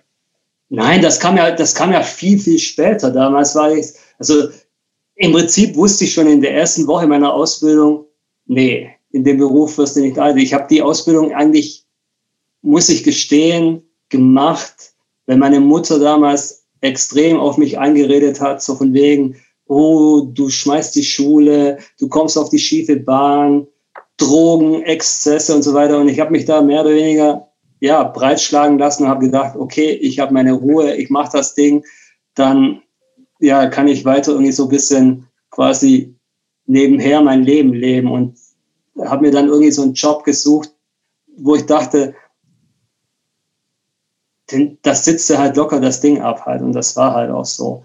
Aber ich wusste, wie schon gesagt, ich wusste in der ersten Woche schon, nee, nach der Ausbildung war es das für mich halt. Habe dann auch, wie schon gesagt, nach der Ausbildung Zivi gemacht, habe dann irgendwie Schule nochmal weitergemacht und äh, nach der Miozän-Geschichte, das war kurz bevor wir, also meine damalige Freundin und ich, nach Bremen gezogen sind. Und ich bin eigentlich nach Bremen gezogen ohne einen wirklichen Plan. Also mein Plan war eigentlich, ich wollte mich irgendwie mehr selbst verwirklichen. Ich wollte einfach irgendwie machen, worauf ich Bock habe. Also ich bin einer der Gründe, auch total naiv, war, dass wir in Kontakt zu zwei, drei Veganern waren aus Bremen. Das war schon irgendwie so ein Top-Topic. Und ich hatte gleichzeitig damals schon ähm, so Kontakte äh, Richtung der Wolfsburger. Also das war halt so dieses arge Umfeld und so weiter. Und die waren eigentlich auch damals alle so im Aufbruch und ja, letztendlich hatten wir uns alle so ein bisschen geeinigt darauf, dass wir alle nach Bremen ziehen halt und da irgendwie so ein bisschen ja, eine Vegan-Hochburg. Also das ist jetzt zugespitzt halt, aber so, so ein bisschen so in die Richtung ging es halt damals. Und aber man muss ja sagen, ähm, ähm, Vegan-Hochburg ist ja eine Sache. In Bremen ist ja damals tatsächlich ein Epizentrum von deutschem Hardcore entstanden. Ne? Also ist dieses ganze Bremen-Core, der, der, dieser Begriff, der sogar für eine ganze Reihe von Bands praktisch ja, da würde ich auch jetzt gerne mal hinkommen, weil das genau. ist ja auch Denn also diese ganzen hat, so, ne? Systral, Acme, ähm, Carol, diese, diese ganzen ja. Bands, die, die aus der Ecke kamen, die sind ja geradezu prägend weit über Deutschland hinaus gewesen. Tja, das Aber die kanntest du vorher nicht, äh, bevor du nach Bremen gezogen bist? Die gab es doch noch Nein, nicht, ne? nein, die, die, die Leute gab es ja, aber Klar. Die, die Bands gab es ja nicht. Also ich glaube, ich glaub, der damalige Türöffner war, war Gags and Gore, das war ein Fanzine damals. Mhm. mhm. Und die waren auch relativ umtriebig und ich glaube, die, die Band, ne? Ja, die hatten ASE. Ade hat Streite Experience. Genau, genau, genau, genau. Und ich glaube, die haben haben dem Philipp von Queerfish irgendwie, der hat, oder die Gags Go Leute haben uns mit dem Philipp oder andersrum in Kontakt gebracht. Und äh, Queerfish hatten damals schon komplett fertige Aufnahmen und ich, die hat, Philipp hat mir damals, glaube ich, das Demo ausgehändigt und, und ich meinte, ja klar, gefällt mir, können wir machen. Und dann war das irgendwie so ein, ja, wie schon gesagt, so ein Türöffner. Durch Philipp habe ich dann halt Dirk Kusche kennengelernt. Das war dann irgendwie ein paar Monate später. Der hatte dann irgendwie, der hatte ja das Studio und in dem alle Bands dann aufgenommen hatten und äh, Kuschelrock hieß es ja, ne? Genau, Dirk hatte damals, äh, das war wirklich auch 94, da hatte er so einfach aus Langeweile an einem Wochenende hat er dann alleinig die komplette Sistral-Single eingespielt. Und aufgrund dessen, dass er nicht grunzen oder singen konnte, hat er dann halt Björn, der halt später der Sänger von Sistral, Carol und Mercer war, hat er halt einfach drüber singen lassen. Und das war dann halt irgendwie, das habe ich dann mitbekommen und habe dann gesagt, wow, mir gefällt das. Die hielten mich dann irgendwie für einen totalen Idioten. Das halt. war eher wie so ein, äh, die wollten es einfach so als Funding machen für sich. Ja, ja, das, das war eigentlich warst du, im, im Nachhinein muss man sagen, da warst du ja praktisch ein Trüffelschwein und, und Hellseher, was du da praktisch äh, so äh, ausgegraben hast, ne? Ja, aber das, keine Ahnung, also das war, war schon immer oder ist immer so meine Maxim, es muss mich halt irgendwo kicken halt, also egal, irgendwie emotional halt, also und ich habe mir das Ding angehört und fand mega geil und habe dann irgendwie Stande Pede gesagt, ich mache das als Single. Und die schauten mich halt nur an und lachten halt wahrscheinlich. Der, wie kann er nur der Lass den mal. Halt. Lass den Schwaben und, mal machen. Und das ging halt, keine Ahnung. Also ich, ich habe hier noch so einen Ordner mit alten Rechnungen. Äh, das ist alles noch aus der Zeit, bevor ich quasi irgendwie angemeldet war. Und äh, ja, da, die Sistral-Single habe ich tausendmal gepresst und dann zwei Monate später musste ich nochmal 1000 pressen und dann, das, das ist für mich heute unbegreiflich. Das ist so 94, 95. Da hat man wirklich auch wirklich irre ja. vier Platten losgekriegt. Also klar, vier mit Tausch und so immer noch. Ne? Aber es sind naja. einfach alle weg gewesen. Also das ist schon naja. auch heute und, ja zum Teil undenkbar. Ne? Also und wie schon gesagt, da ging halt, letztendlich ging da ein Türchen nach dem anderen auf. Also nach, nach Sistral kam dann halt Carol, das war die gleiche Blase, da war Philipp der Schlagzeuger. Björn von der die Sistral gesang dann quasi, hatte dann irgendwie bei Carol gesungen. Kurze Zeit später gab es dann Mercer und so kam halt eins zum anderen. Gleichzeitig hatte ich aber halt auch noch meine süddeutschen Kontakte. Das waren halt, ja, war halt auch Bernd halt, der dann irgendwie Scorched Earth Policy später gemacht hat. Da habe ich dann halt die Stack-Geschichten. Deadbeat NASA kannte ich noch aus meiner Süddeutschen Zeit persönlich. Und irgendwie fühlt es sich eins zum anderen. Irgendwie. Und, ich, aber Stack war auch auf Pencoro, hatte ich gar nicht so auf dem Zettel. Ja, hatte ich auch eine Single, ja, ja. Okay. Und auf alle Fälle, ja, zu Christophers Eingangs- oder ja, Eingangsfrage vor ungefähr einer halben Stunde. Also, wie schon gesagt, ich bin nach Bremen gezogen ohne großes Ziel. Also, das einzige Ziel war irgendwie so ein bisschen mein Traum irgendwie weiterzuleben halt, ohne, also ich bin nicht hingezogen, um irgendwie beruflich irgendwas zu machen. Ich war, ich habe mich halt alibimäßig als Student eingetragen habe dann halt irgendwie aufgrund meiner Ausbildung zuerst noch irgendwie Arbeitslosengeld, dann irgendwie Sozialhilfe oder wie auch immer, habe dann BAföG noch kassiert und irgendwann aus der Not heraus, ja, war es einfach irgendwie, ja, die Entscheidung irgendwie Business oder Selbstständigkeit. Also das ist aus einer Not heraus geboren halt. Also du hast doch viel gemacht in der Zeit. Ne? Ich meine, wenn du alle zwei, drei äh, Monate mindestens eine Platte rausbringst, das ist ja auch, also wie gesagt, das ist jetzt auch nicht so, dass das, das kostet ja auch eine Menge Geld. Das heißt, es ist eine Menge Geld im Umlauf irgendwie gewesen. Natürlich nicht unbedingt als Gewinn, aber du musst ja irgendwie in jede Platte mal locker ein paar tausend D-Mark seinerzeit reingesteckt haben. Dann wieder also das, das heißt, es, irgendwie war ja Geld irgendwie da, nicht natürlich ja. nicht. Du bist ja nach wie vor nicht so ein Typ, der sagt, ich brauche irre viel Kohle und sowas, aber ähm, Trotzdem muss es ja irgendwie da gewesen sein, um zumindest irgendwie die Rechnungen zu bezahlen und sowas alles. Ähm, und das dann zu sagen, okay, also, äh, also es ist, ich wollte nur sagen, es ist was anderes, als wenn jemand, wenn eine Band mal eine Platte macht, alle äh, vier Leute in der Band sind, schmeißen zusammen, jederzeit 250 Mark und man hat eine Platte oder sowas, ne? Sondern das war einfach, du hast das alles finanziert, korrekt? Ja, ja. Und das heißt irgendwie dann dazu sagen, okay, wenn ich jetzt eh ständig mit äh, paar tausend äh, D-Mark äh, hantiere, zu gucken, wie kann man das sozusagen, oder muss ich das nicht vielleicht irgendwann mal offiziell machen im Sinne von, müssen auch Steuern bezahlt werden und kann ich da nicht vielleicht dann auch so ein bisschen das wenige Geld, was ich brauche, mit rausholen, weil irgendwie von irgendwas muss ich auch leben, macht für mich auch total Sinn. Also.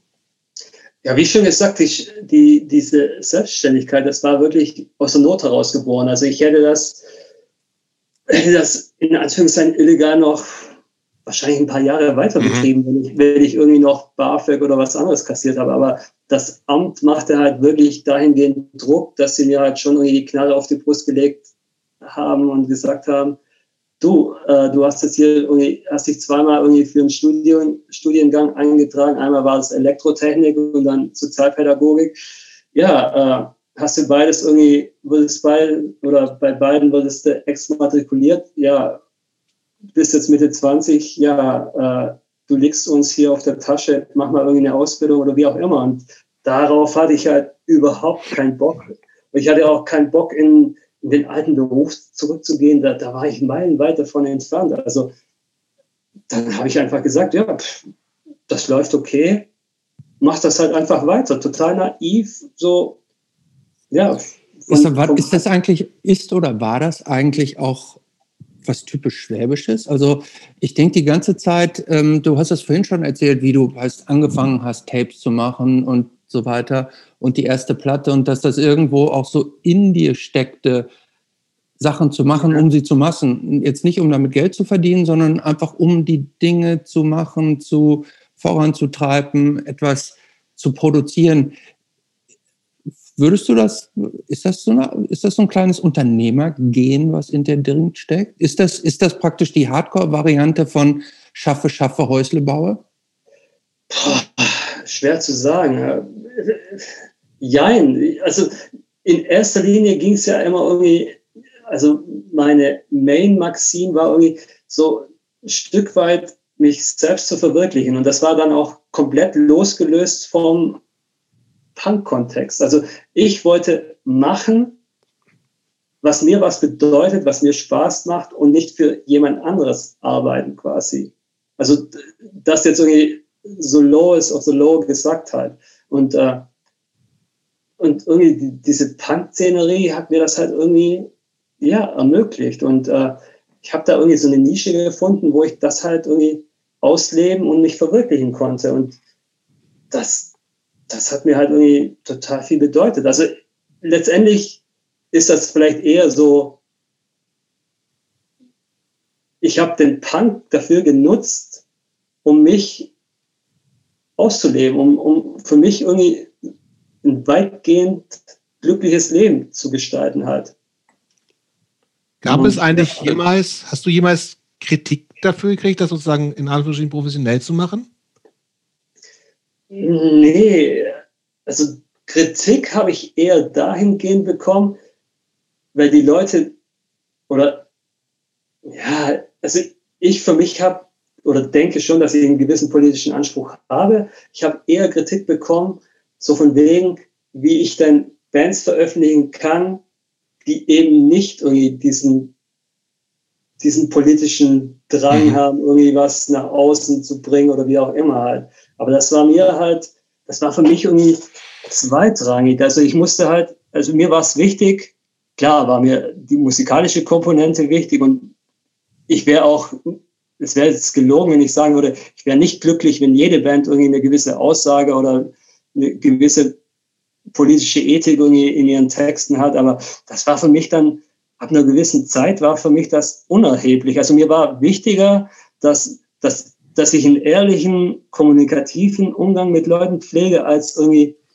was weiß ich, da irgendwie, was weiß ich, irgendwelche Crust-Ödels, die irgendwie 1000 Anarchy-Buttons auf der Jacke haben, aber 0,0 dann danach leben. Also dann war es mir lieber, wenn Leute gesagt haben, ja, wir sind, klar sind wir gegen Nazis und Sexismus, bla bla bla, ist irgendwie scheiße, aber das halt vielleicht nicht irgendwie hundertprozentig ausgelebt haben oder, oder das verkörpert haben und das auch zugegeben haben. Das war mir dann teilweise lieber, mit dem konnte ich besser umgehen als Leute, die irgendwie einen Anspruch vermitteln, den sie überhaupt nicht irgendwie leben und den überhaupt nicht irgendwie ja, verkörpern halt.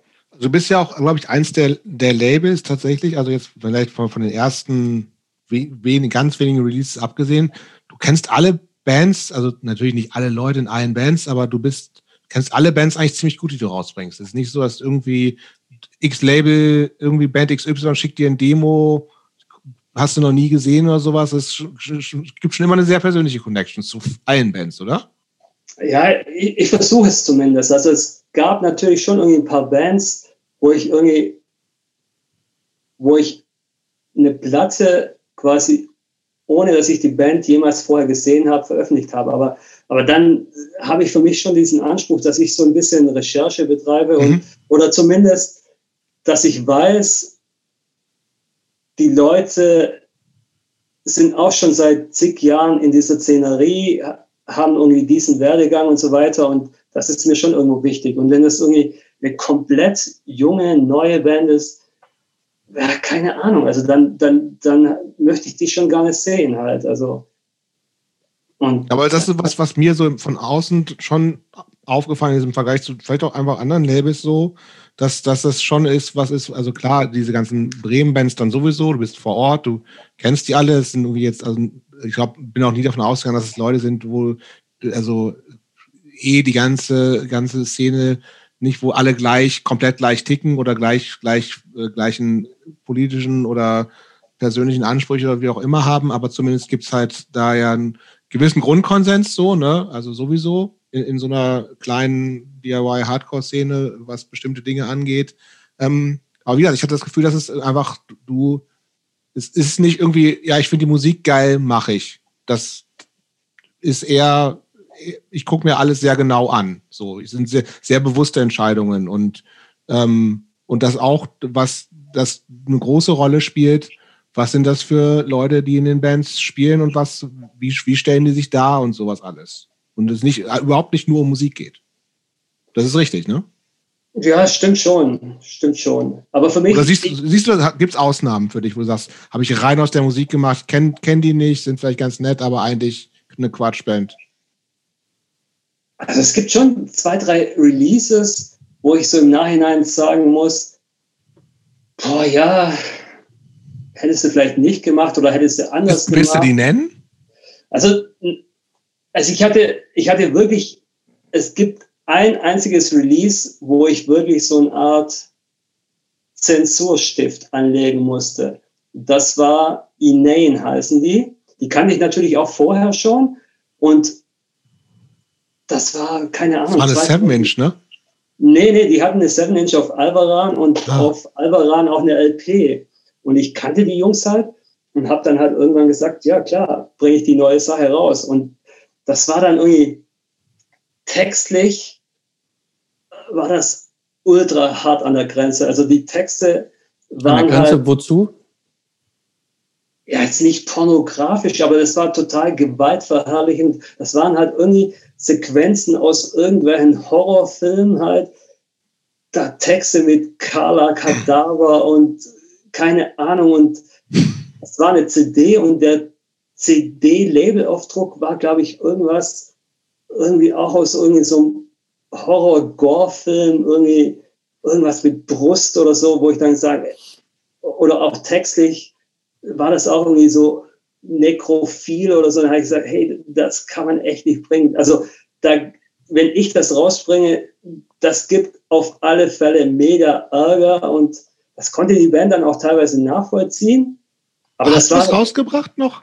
Ja, ja, das habe ich rausgebracht. Also das war jetzt nicht irgendwie pornografisch oder ja, das, das waren einfach nur irgendwie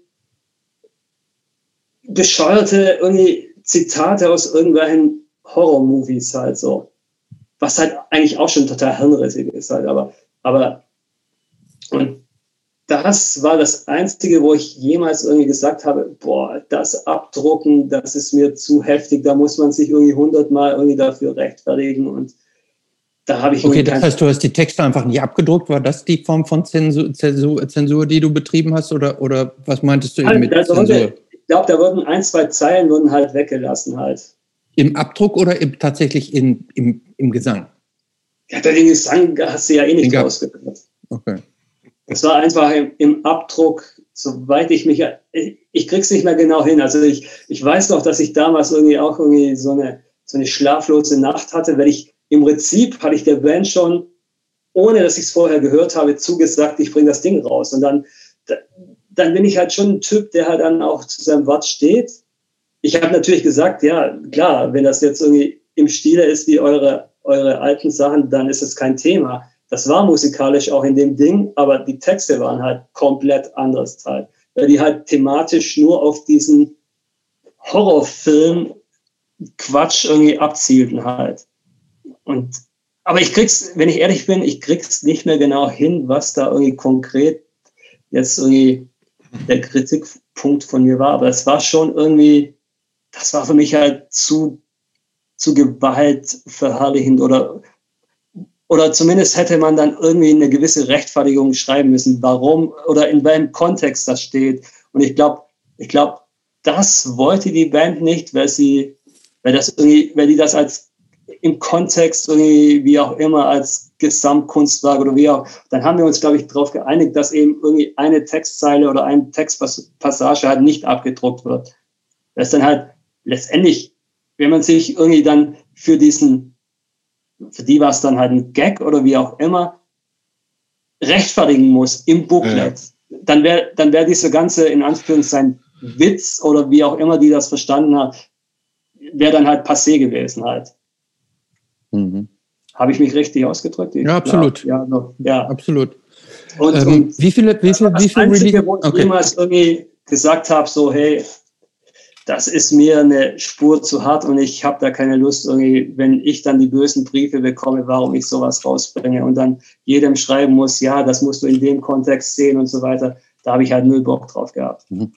Ähm, die, Band konnte, die Band konnte es aber auch einsehen halt. Also die haben dann nicht irgendwie Zähne knirschend oder so ich habe ich hab ja auch nie irgendwie Verträge oder irgend so einen Quatsch, sondern ich, ich bin ja ganz offen, sage, ich mache das und das, ich zahle euch den Studioanteil, ihr kriegt die und die Freiexemplare, wenn ihr mehr braucht, dann zahlt ihr pro Exemplar das und das und Promo mache ich nicht und keine Ahnung. Also das, ich spiele da mit offenen Karten und entweder sagen die Bands ja oder nein halt. Also ich bin da auch überhaupt nicht böse halt, wenn dann irgendjemand sagt, nee, unter diesen Bedingungen haben wir keinen Bock halt. Also das ist, meine Güte, das ist halt völlig legitim für mich halt.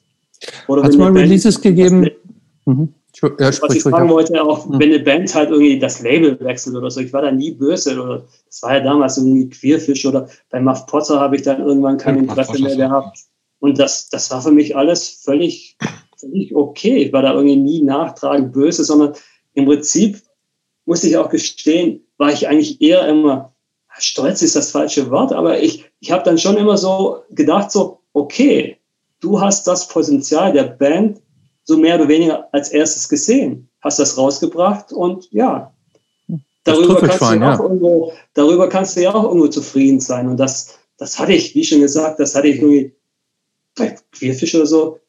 Insgeheim fand ich das, ja, ich fand halt irgendwie so diese, ja, muss ich schon gestehen, so diese Shelter-Geschichte und so, da fand ich, da war ich natürlich damals politisch oder so, fand ich das halt nicht irgendwie so toll. Aber dass die dann irgendwie, was weiß ich, in Anführungszeichen größeres Label und so, fand ich alles irgendwie, ja, völlig legitim. Das ist halt nicht den Weg, den ich anstrebe mit irgendwie Labelvertrieb oder wie auch immer. Aber wenn das irgendwie eine Band machen will, da bin ich nicht sauer oder so. Hm. Ich, ich, glaube, du hast insgesamt über 70 Releases oder so rausgebracht. Stimmt das ungefähr? Ja, ich glaube, ich glaube, das sind noch mehr. Ich habe irgendwie in einer bestimmten Zeit habe ich irgendwie totalen Quatsch gemacht, wenn ich irgendwie Sachen zeitgleich rausgebracht habe, habe ich dann irgendwie 28,5. Und wenn ich Sachen, wenn ich drei Sachen auf einmal, habe ich dann irgendwie 28,5 römisch 1 oder so. Also, also ich verstehe es bis heute nicht. Also totaler hm. Schrott halt. Ist, ist egal, aber ähm, was ich nur fragen wollte, ja. schon sehr, sehr, sehr viele Releases. Ähm, gibt es in dieser ganzen Menge an Releases, kannst du sagen, was so dein Bestseller war und was der größte Ladenhüter, wo du sagst, irgendwie, da habe ich jetzt noch tausend Stück im Schrank liegen und hast du dich verschätzt im Marktpotenzial? Puh, also ich glaube, ich glaube, Bestseller war damals schon, ich glaube, Mercer, Mercer LP und CD. Und das war, da, das war wirklich innerhalb von zwei Jahren oder drei Jahren waren das, glaube ich, 6000 Stück oder so bestimmt. Und wenn, wenn ich halt überlege, das war halt ohne jeglichen Vertrieb, ohne dass es, da war ja noch Internet so in den, ja, in den Kinderschuhen halt und da, das ist der Wahnsinn eigentlich. Und, und ich habe die Platte ja irgendwie bestimmt ab, ab 99 nicht mehr nachgepresst und hätte die wahrscheinlich irgendwie selbst nochmal irgendwie nachpressen können halt irgendwann. Aber habe ich halt irgendwie bis dato nicht gemacht und ja, weiß ich nicht. Und Ladenhüter? Halt Entschuldigung? Und Ladenhüter, also gibt es irgendeine Platte, wo du sagen musst, die, die hat sich überhaupt nicht verkauft, das war... Muss ich gestehen, so... Nein, eigentlich nicht. Also ich, ich glaube, ich konnte bei allen Sachen konnte ich schon realistisch einschätzen, was und wie viel ich davon loswerde. Also ich habe ja auch, ich, das, das ist ja auch das Schöne. Also dies, diese Freiheit habe ich ja auch genossen, dass ich auch irgendwie Sachen veröffentlicht habe, wo, wo ich wusste, es verkauft sich nicht. Es gefällt mir, die Leute finde ich mega geil, aber das ist irgendwie eine Nische, ja, das wirst du nicht groß verkaufen. Dann habe ich natürlich von vornherein irgendwie keine 1000 gemacht, sondern eben nur 500. Und, und ich, ich habe damals, also ich sag mal so die, der Peak und, und die Hochzeit war halt irgendwie zwischen 95 und 2000. Und das hört sich jetzt vielleicht irgendwie arrogant an, aber ich habe halt aufgrund des, des Labelnamens habe ich halt immer 500 losbekommen. Und das war, da, das war halt einfach irgendwie, das war halt einfach damals ich habe dann, wie schon gesagt, einfach irgendwie bei Sachen, wo ich halt gemerkt habe, ja, das ist jetzt irgendwie nicht der, der absolute Burner, habe ich dann halt einfach nicht nachgepresst. Ganz einfach. Was aber, übrigens, das, aber dass ich jetzt irgendwie, dass ich jetzt irgendwie tausende von Restexemplaren im Keller habe. Hab, ne, ist doch gut. Aber das, äh, was wir noch gar nicht gefragt haben, wo kommt der Name eigentlich her oder wo, was heißt das eigentlich? Das ist doch Esperanto, oder? Genau, genau. Ich habe irgendwie, das war auch irgendwie so eine kindliche Leidenschaft von mir. Das war irgendwie auch mit 14, 15, 16 gab es in der Schule irgendwie so eine Esperanto-Gruppe irgendwie. Und äh, das wurde ja in den 80ern gab es ja einige, die das irgendwie zur Weltsprache erheben wollten. Halt. Das war ja so eine Mischung, so ein Mix aus Englisch. Ist ja, so, ist ja auch eine Kunstsprache, ne? Also soll ja so. Ist ja, ja, so ja, ja, aber das spannendes, so spannendes Konzept eigentlich, finde ich. Ja, ja, aber es ging dann halt irgendwie, ja, ich weiß nicht, Ende der 80er war das dann irgendwie, war das halt so ein bisschen tot. passé. Also ich glaube, die, die Idee, Esperanto zu einer aktiven Weltsprache auszubauen, die ist, glaube ich, wird nicht mehr so aktiv verfolgt, oder? Glaube nicht, nee. ich glaube, ich glaube, das wird seit 25 Jahren nicht mehr irgendwie. Hm. Okay, aber äh, Percoro stammt aus Esperanto und was heißt das? Äh, mit Herz. Ach so, ja, Percoro ist aus dem also, Das war halt damals die Zeit, wo ich dann halt auch dachte, irgendwie, die ganzen Labels haben dann irgendwie so englische Namen, irgendwie, was weiß ich, In Your Face oder, oder First Strike oder keine Ahnung. Und ich, ich dachte halt so, boah, das ist irgendwie, das ist mir auch so ein bisschen so abgenudelt und mache irgendwas anderes und ja, das, keine Ahnung, hat mir damals gefallen. Das war dann irgendwie, das waren dann noch so die, die, die Überreste meiner Esperanto-Leidenschaft, die ich dann irgendwie mit 20 noch hatte und habe mich da irgendwie mit so einem Esperanto-Wörterbuch hingesetzt und einfach das Ding irgendwie ja, ja so im Baukasten zusammengesetzt. Aber, aber schön, wie du praktisch dann äh, äh, ja praktisch dich selber äh, entmilitarisiert hast, also von Terror äh, zu mit Herz. Ne? Also ja, ja. Ich finde das nach wie vor kein schlechter Name. Nee, ich finde immer auch einen guten Namen. Ne? Ja, keine Ahnung, ich fand halt, der Klang ist ganz okay und ja, also letztendlich ist ja ein Name Schall und Rauch halt. Fragen, also, fragen da Bands nach, was das bedeutet oder ist das allen klar ja, oder ist es egal? Ja, ja, wird immer noch nachgefragt. Okay. Ja. Äh, ich würde fast mal, also ich hätte eigentlich noch lieben gern über Spit Acid gesprochen, aber ich weiß auch gar nicht so richtig was. Ist, auch, ist vielleicht auch egal. Da müssen wir irgendwann mit irgendwem von Spit Acid sprechen. Ähm, du bist, warst lange in Bremen. Ja. So, so chronologisch ein bisschen weiterkommen. Du bist dann nach, äh, vielleicht können wir auch, das können wir ziemlich kurz machen, glaube ich. Du bist dann ähm, irgendwann nach äh, der Liebe wegen nach Bielefeld gezogen, hast eine Zeit lang bei einem Plattenladen in Teilzeit mitgearbeitet, der dann verkauft werden sollte und den hast du jetzt quasi äh, konntest den, hattest die Option, den zu übernehmen für überschaubares Geld und äh, seitdem bist du quasi Plattenladenbesitzer in Bielefeld, korrekt? Ja, im Prinzip hast du alles genau erläutert, ja.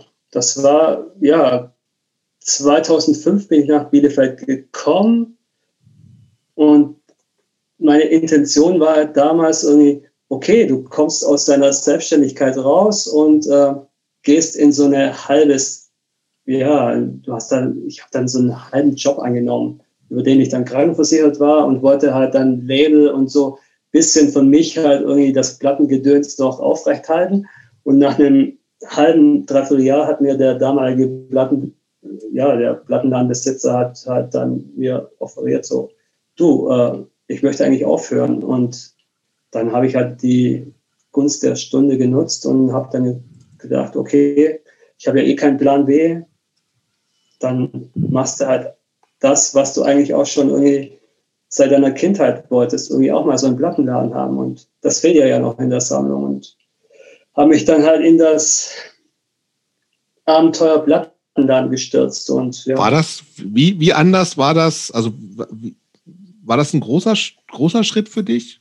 So, dieses so richtig sesshaft sein und, und einen Laden zu haben, der jeden Tag auf sein muss, was, was ja was anderes ist, als ich mache halt, verschicke meine Platten, weil immer ich Bock habe.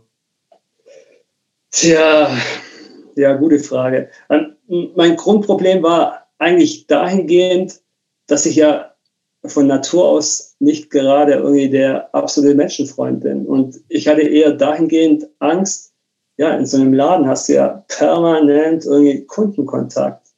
Ich war halt irgendwie, ich da muss halt man mit Menschen gewohnt. reden, anstelle nur Päckchen zu verpacken.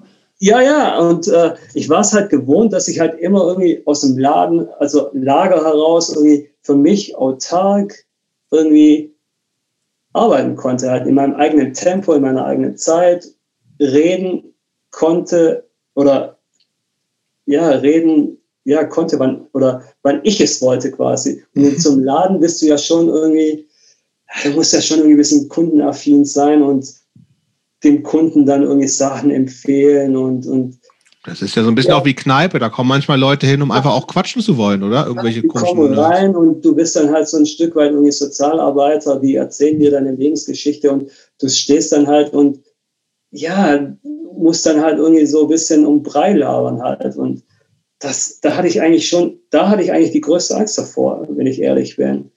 Aber irgendwie, toi, toi, toi, habe ich das irgendwie so gemeistert. Aber, aber ich muss aber auch dazu sagen, also das Bielefeld jetzt ja auch nicht irgendwie, das war vielleicht früher in den 80ern so ein bisschen so ein Tankmecker, aber das war dann irgendwie, ja, 2006 habe ich den Laden übernommen und äh, das lief bis 2009, lief das einigermaßen okay und dann, ja, dann, dann kam ja auch nochmal irgendwie so, fing irgendwie so das Sterben der CD an und ja, dann war das schon alles irgendwie mit Laden komplett rückläufig halt. Und ich habe da hast du aber, da hast du aber richtig Chartmusik auch verkauft, oder wie? Also da hast du nicht nein, nur. Nein, das war, das war alles nur immer noch rein Punk-Hardcore halt.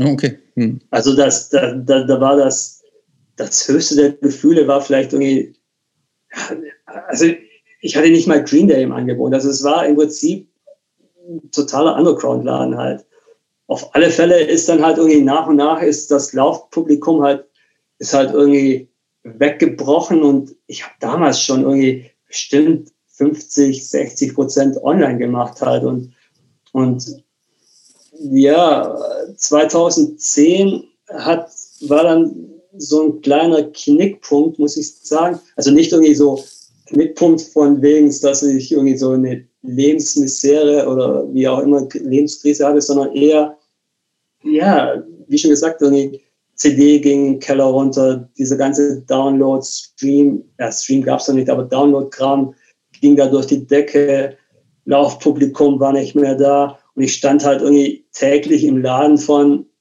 11 Uhr mindestens bis 7 Uhr halt. Und da kamen am Tag halt, ich weiß nicht, irgendwie 10, 15 Leute rein halt. Und dann war halt irgendwann die Überlegung, äh, ja, online läuft ja irgendwie tendenziell auf weite Sicht irgendwie besser. Und das Online-Geschäft kannst du halt auch irgendwie in drei, vier Stunden irgendwie abhaken und ja, äh, eigentlich kannst du auch irgendwie ja, für einen Vormittag dir irgendwie einen Job suchen, der irgendwie so ein bisschen das Leben angenehmer dann macht halt. Und Sprich äh, Versicherung und sowas alles, ne? Das, genau, halt genau.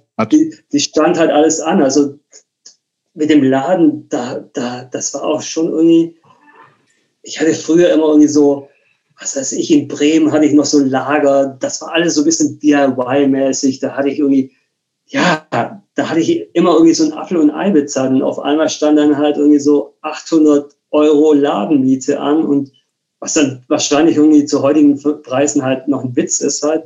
Aber das war dann schon irgendwie so ein, so ein Pfund, wo du dann halt irgendwie überlegst, hm, ja, du musst dann irgendwie so und so viel Platten verkaufen mit drei, vier Euro Gewinn, nur um die Ladenmiete reinzukriegen und dann nochmal irgendwie 100 Platten verkloppen, um deine Krankenversicherung zu bezahlen, für das, dass du irgendwie die halbe, die halbe Zeit im Laden nur da stehst und Däumchen drehst und dann habe ich mir halt überlegt, ja, kannst du dir vormittags irgendwie locker was anderes suchen, wo, wo du am Ende irgendwie krankversichert bist, sozialversichert bist und kannst dann gemütlich nachmittags, ja, so im Prinzip deine Bestellung abackern.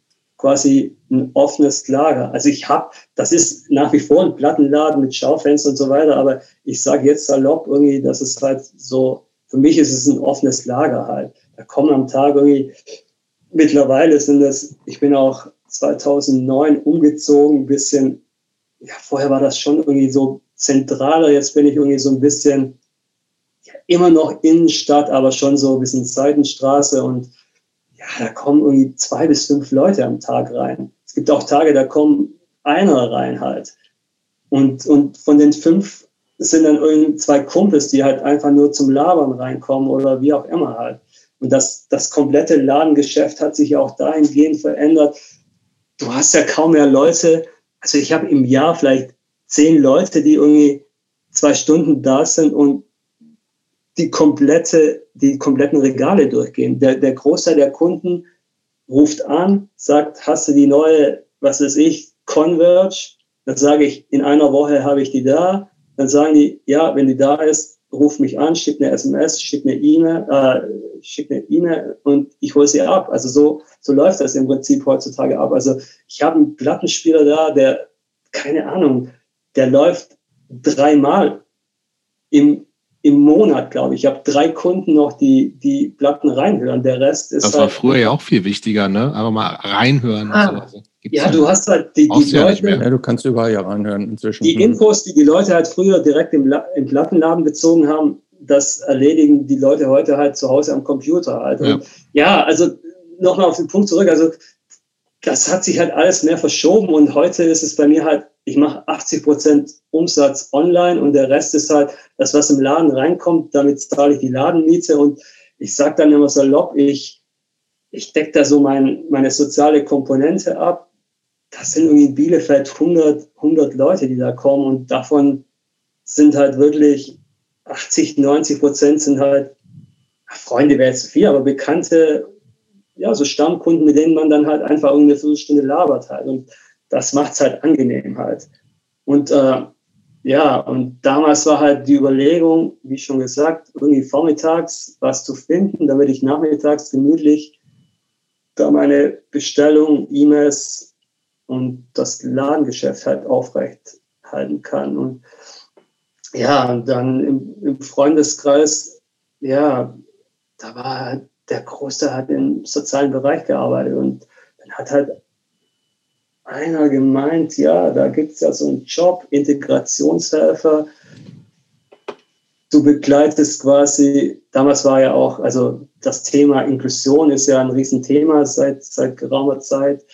Und ja, du begleitest da einfach irgendwie Kinder mit mit diversen Problemen, sei es irgendwie Autisten, sei es eine körperliche Behinderung, sei es ADHS oder wie auch immer, be begleitest du halt auf einer ganz normalen Regelschule und äh, dachte ich, ja, kannst du mal probieren und habe mich dann einfach irgendwie bei so einer Glitsche online einen Zweizeiler hingeschickt, so, hallo, hier bin ich, ich will das gerne machen. Komischerweise haben die nach zwei Wochen haben die mir eine E-Mail geschickt und meinten, ich soll doch irgendwie mit einem tabellarischen Lebenslauf dann und dann vorbeikommen. Bin ich hinmarschiert, habe denen dann ja, ein bisschen was vom Pferd erzählt. Die wollten natürlich schon irgendwie, dass man irgendwie so eine gewisse pädagogische Vorkenntnis hat. Hast du aber ja null, ne? Nein, ich habe das 0,0. Also ich habe den. Hattest du nicht, hast du nicht gesagt, du hast auch irgendwas studiert und irgend so ein ja, bisschen? aber da, da, da war ich, ich, ich war ja kein einziges Mal irgendwie da. Also ich habe mich da eingetragen und das so, war's ja. dann halt. Habe da irgendwie Semesterticket abgeholt und das war's. Also und gerade bei diesem Bewerbungsgespräch habe ich natürlich irgendwie was vom Pferd erzählt, indem ich, ja, ich habe da zwei Jahre Pädagogik studiert in Bremen, aber dann ist ja meine Selbstständigkeit irgendwie in die Quere gekommen, die war mir natürlich wichtiger und während meines Zivildienstes habe ich irgendwie in einem, in einem Kindergarten für Gehörlose gearbeitet und habe da irgendwie einen Blödsinn erzählt. Und ja, das ist halt, in dem Bereich ist halt absoluter Männermangel halt. Und ja, die haben mich halt genommen und seitdem bin ich halt irgendwie da fest im Sattel. Ja, das ist jetzt, wie schon gesagt, seit zehn Jahren. 2010 ist das und ja. Also seit, seit, seit, zwei, seit zehn Jahren wirklich so machst du kontinuierlich. Du bist da halbtags angestellt, hast genau. ganz normal Urlaub etc. pp. Nee, das läuft sogar, das ist sogar noch besser. Ich habe ich hab quasi einen 20-Stunden-Vertrag, mache de facto aber 24 Stunden. Mhm. Die vier Überstunden kommen auf ein Zeitkonto und damit werden alle Schulferien ausgeglichen. Also ich habe drei Monate, es sind ja ungefähr drei Monate Schulferien im Jahr, habe ich dann quasi auch frei. In den Schulferien musst du gar nicht arbeiten. Nein, da ich habe dann quasi über die Überstunden werden die Schulferien quasi mit abgegolten. Ich habe natürlich 30 Tage Urlaub, aber der Rest wird durch diese mhm. Überstunden abgegolten halt. Und ja, pff, irgendwie habe ich, habe ich da irgendwie so, so ein bisschen so meine Nische gefunden und für mich ist es halt ja, ein Stück weit so, so, so, so ein kleiner Spagat halt, wie ich halt so mein altes Leben so ein bisschen so aufrecht halten kann halt. Aber das klingt, auch, das klingt auch ganz schön äh, herausfordernd, also praktisch mit schweren, schwierigen Kindern, Jugendlichen umzugehen. Ähm, ja. geht, dir das so leicht, geht dir das so leicht von der Hand oder verzweifelst du da auch mal an der, nee, also an der Aufgabe.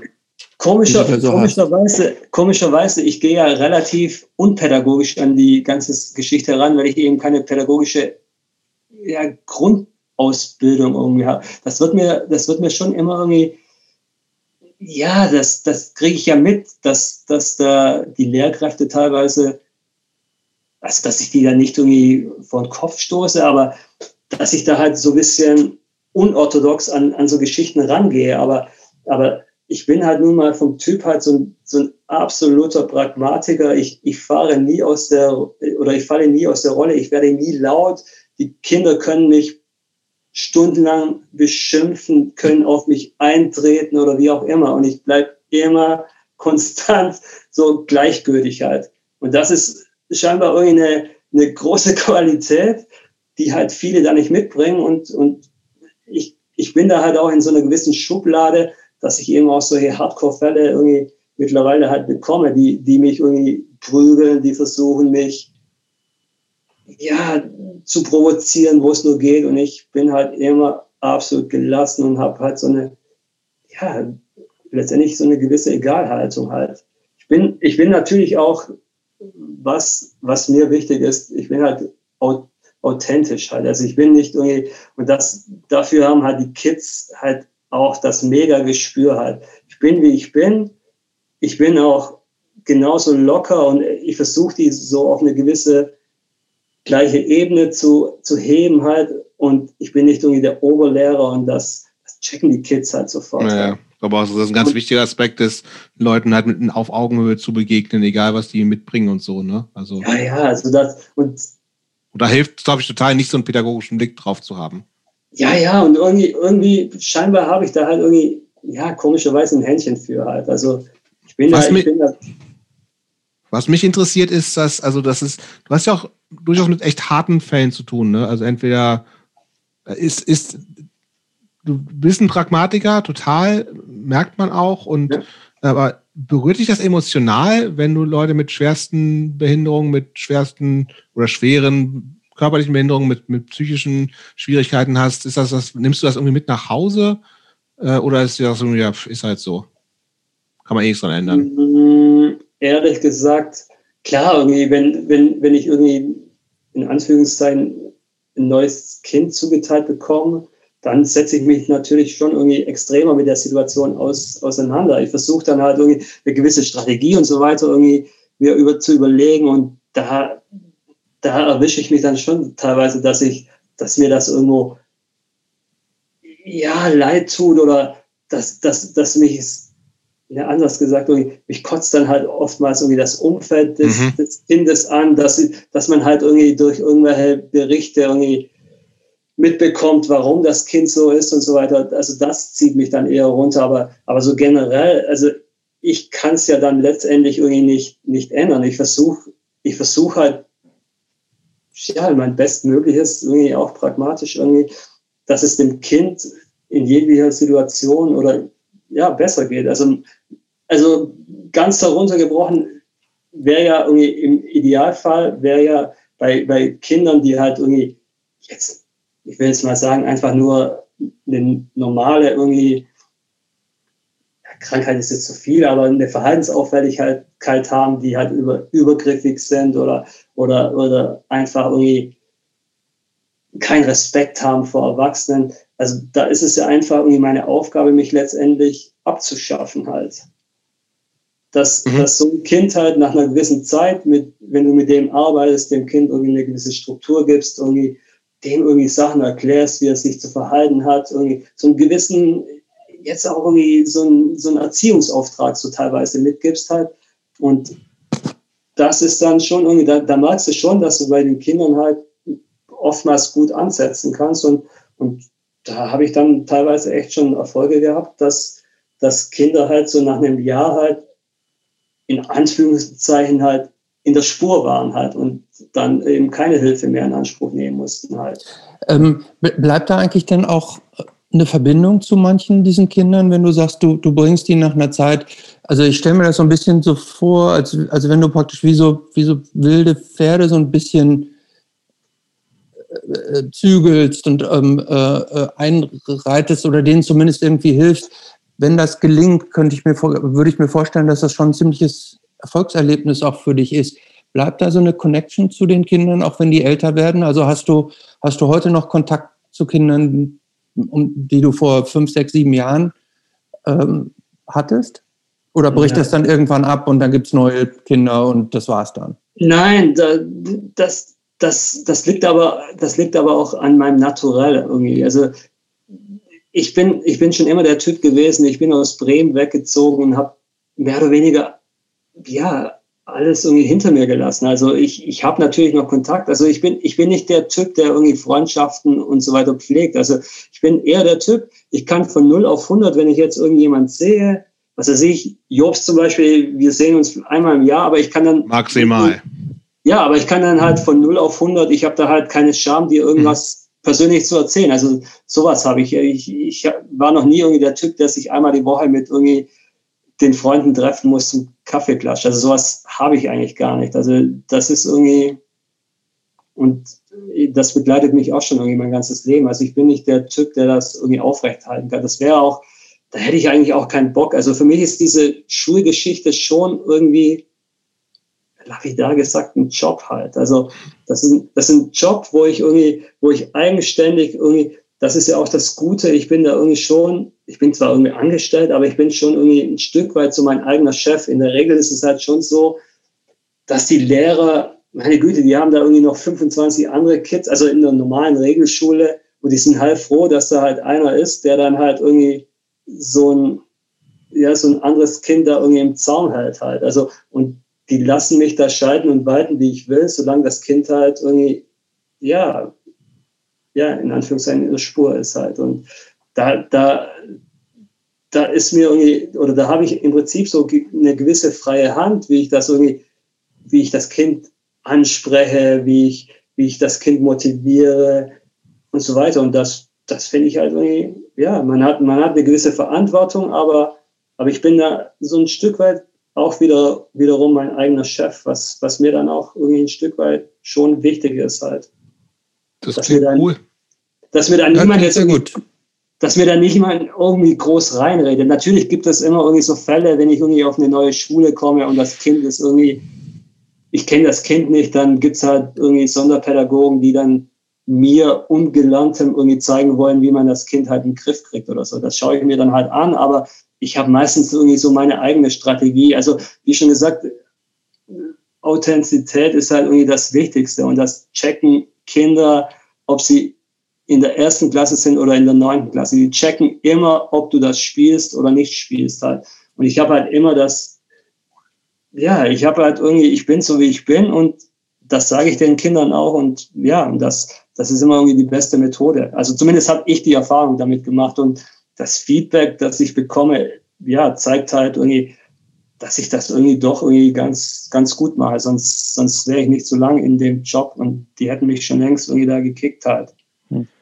Du bist jemand, gut. den Punkrock, Hardcore in vielleicht jetzt eher in den letzten Jahrzehnten extrem begleitet hat durchs ganze Leben. Ja.